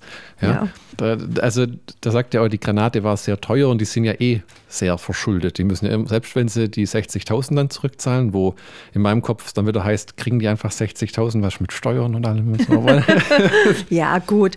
Nach der Aktion, dass sie dann den Fairfax beseitigt haben, äh, gehen sie nach draußen und plötzlich tauchen ganz viele Agenten der großen Agenturen auf und auch unser oder mein immer wieder gern gesehener Inspektor Barnes, äh, der sie festnehmen möchte, weil sie sich eben nicht an die Regeln gehalten haben. Hm. Sie hätten eigentlich nur noch mit Erwachsenen äh, ja, Betreuern. Zur Jagd gehen dürfen sozusagen. Daran haben sie nicht gehalten. Lockwood hat wieder eine riesengroße Klappe und der Barnes äh, bügelt ihn aber sehr, sehr gut ab. Weißt du, was eine Sache ist, die sich im Lernen verloren hat? Man sieht währenddessen Barnes warnt die Lucy, äh, von wegen, äh, wir haben den Typ freilassen müssen. Später wird nur erwähnt, wir wollen sie äh, besuchen, weil sie kriegen jetzt einen Betreuer. Dann erzählt die was von, wir müssen das Haus auslüften oder ausgasen am nächsten Tag, da sind wir nicht da. Und dann bricht Deep Break bei denen zu Hause ein. Als sie am Ende wieder zu Hause sind, wird darauf aber nimmer eingegangen. Also was die dort getrieben haben, hat bewusst nicht erkannt werden sollen. Allerdings schmeißen sie mit dem Rambock die Tür auf. Bin gespannt, ob da noch in der nächsten Folge was drüber gesagt wird, weil du kannst eigentlich mit dem Rambock keine Türe aufmachen, ohne dass das jemand sieht. Und was genau wollten die dort? Die wollten ja nicht einfach nur zu den Kids und brechen dann die Tür auf. Ja, das weiß ich jetzt nicht. Das hat mich jetzt nicht so. Also die Serie hat eine dicke Böse, eine böse Dicke. Ist dir das aufgefallen? Diese Ja. rothaarige. Die, Ach, böse ist sie eigentlich nicht. Grandig. Sie macht halt immer den Job. Äh, der Inspektor Barnes ist da eher versöhnlicher. Sie hat halt immer die äh, Aufgabe, die Kinder fortzuführen. Die hat bestimmt auch so einen bösen Namen, wenn man im Abspann guckt. Ich weiß nicht, du müsstest ja nur Gundula gucken. Wurstfinger oder so. Du müsstest ja nur gucken. Die steht da, glaube ich, bestimmt drin. Dann kommen, ähm, kommt einer, dessen Namen ich mal wieder nicht gemerkt habe, äh, ein o Detective Oberinspektor Ja, ja. sozusagen. Der Chef von Barnes. der Chef von Barnes, der ihnen dann ein Angebot macht, also nachdem sie verhaftet sind, unsere drei, ähm, wenn sie einen ähm, Vertrag unterschreiben, in dem sie Stillschweigen über die ganze Sache bewahren, äh, dann dürfen sie frei. Ja, genau. Und ähm, sie unterschreiben dann Zähne knirschend. Lockwood will erst nicht, aber die anderen beiden sagen, sag mal, jetzt äh, irgendwann ist auch mal Schluss. Was dann hinterher auch nochmal an diesem Tischgespräch dann rauskommt, wo Lockwood dann sagt, meine Güte, das wäre jetzt unser großer Durchbruch gewesen. Und die Ja, anderen ja. sagen, Mensch, wir sind mit einem blauen Auge davongekommen, kannst du dich nicht mal mit irgendwas zufrieden geben? Lockwood wird in der Folge am Ende noch als ähm, Pessimist hingestellt, weil die sagen, ey, wir haben die 60.000 tatsächlich abbezahlen können. Wo man sich denkt, wie genau kriegen sie das denn, das Geld, wenn sie den Typ im Prozess getötet haben? Ich glaube, im Buch ist das tatsächlich auch das Problem und wird nur erwähnt, will ich meinen. Ja, so, aber wie ich- werden wir jetzt bezahlt? Ich glaube, ich glaube äh, tatsächlich im Buch ist es dann auch so, dass die Agentur, ähm, Ja, die, mit der sie die Stillschweigenvereinbarung, Ja, also ja. sie kommen A erstmal frei und B wird der wird Ja. das Gehalt gezahlt aufgrund dessen, dass sie eben das Stillschweigen bewahren. Da da meinte Lockwood quasi im übertragenen Sinne, ich muss immer nur das Haus wieder abzahlen, was wir uns an Geld geliehen haben. Aber gut, sei, sei mal dahingestellt. Was Lockwood, äh, das kommt ja mit der Zeit an, was Lockwood überhaupt nicht kann, er weiß nicht, wie man mit Leuten redet. er, Mhm, ja. er, er schreit diesen Barnes an, dann rennt er wieder her und bettelt um seine, äh, seine Gunst. Also er ist noch jung. Wa- Was ist, sind denn 15, 16? Sagen Ja, wir's noch mal 16, sowas. 17, er müsste Aber- älter sein, du, 16, 17, ja. aber du kannst nicht jemanden anschreien und in der nächsten Sekunde erwarten, dass sie dir jetzt die Hand reichen und was Gutes tun, erst recht, wenn es auf einer professionellen Ebene läuft. Wären Lucy und George nicht, die sich normal verhalten und auch ihm einen gewissen Respekt entgegenbringen, hätte der Barnes gar keinen Grund, den Lockwood überhaupt ernst zu nehmen, weil der ist sowas von vorlaut und von sich eingenommen und tönt dann auch in dem Wagen rum so, das wäre unsere große Chance gewesen. Ich gehe an der Presse, ich stelle die alle bloß so. Man sieht, äh, Lockwood ist trotz allem immer noch ein Jugendlicher, der zu großen Personen, zu wichtigen Persönlichkeiten aufsieht, die dann ein Stück weit anhimmelt und gar nicht hinterfragt, ob die tatsächlich so gut sind, wie er es immer denkt. Ein bisschen wie in den Wall Street-Filmen, die wir angeguckt haben, Ja. ne? wo äh, ähm, der Lockwood himmelt Leute, die berühmt, reich und respektiert sind in der Gesellschaft, unglaub, eifert dem unglaublich nach, weil er halt dadurch, dass er seine Eltern verloren hat, ihm fehlt die Liebe und die Anerkennung. Ja. Ne? Und er weiß auch gar nicht, das ist ja das Problem oft bei so Leuten, die, er weiß nicht, wie sieht die aus, wenn er sie tatsächlich bekommt. Dass Mhm. er zwei gute Freunde hat, die nach ihm gucken. Ne? Ich glaube, das dauert sehr lang, bis er das zu Ja. schäpfen, äh, schätzen weiß. Und ich glaube, in irgendeinem von den Büchern liest ihm Lucy auch die Leviten und sagt, jetzt pass mal auf. Mhm. Weil das war auch der Punkt, wo wir dann weiterlesen konnten. Und ich glaube, du, wo du gesagt hast, also das geht jetzt, dann bald lege ich es weg. Weil Ja, ja.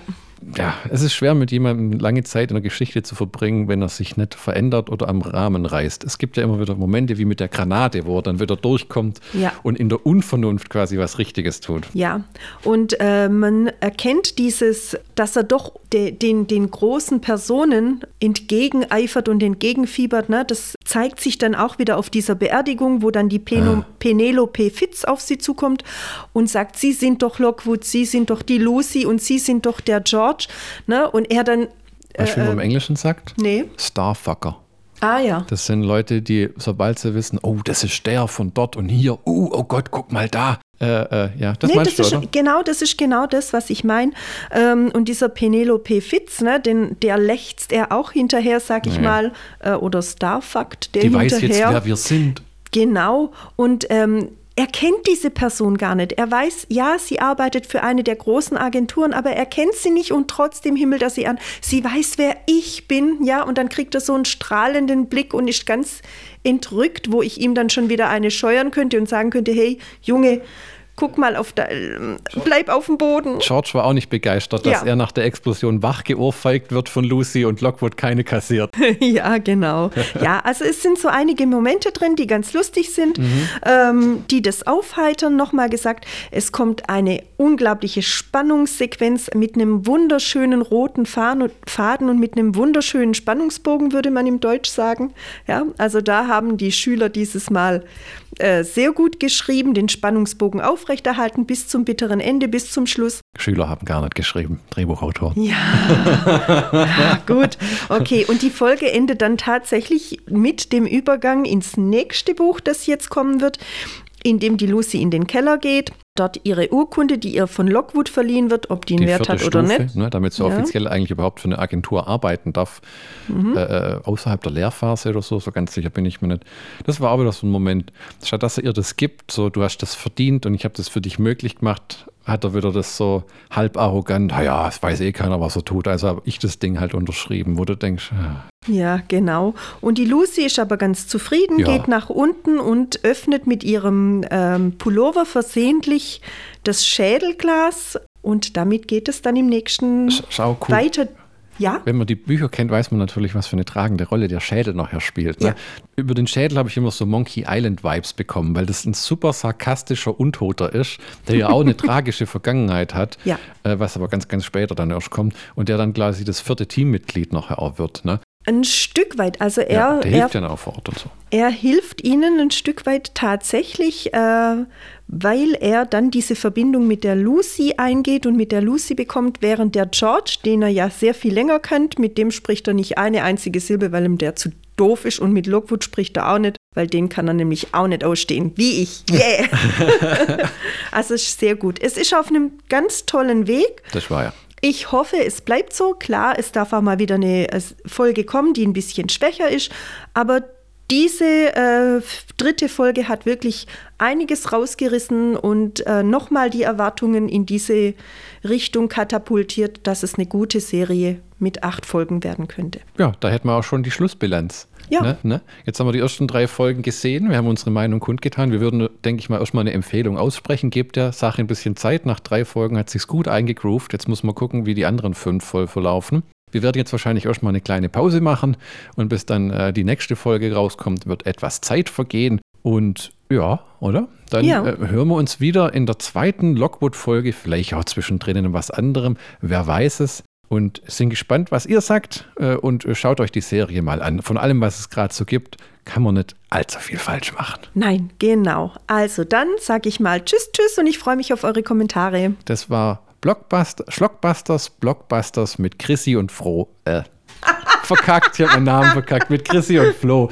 Und Chrissy ist, schon, ist schon doof, wenn man den eigenen Namen ja. nicht mehr kennt. Oh, okay. Dann, dann bis zum nächsten Mal. Tschüss. Tschüss.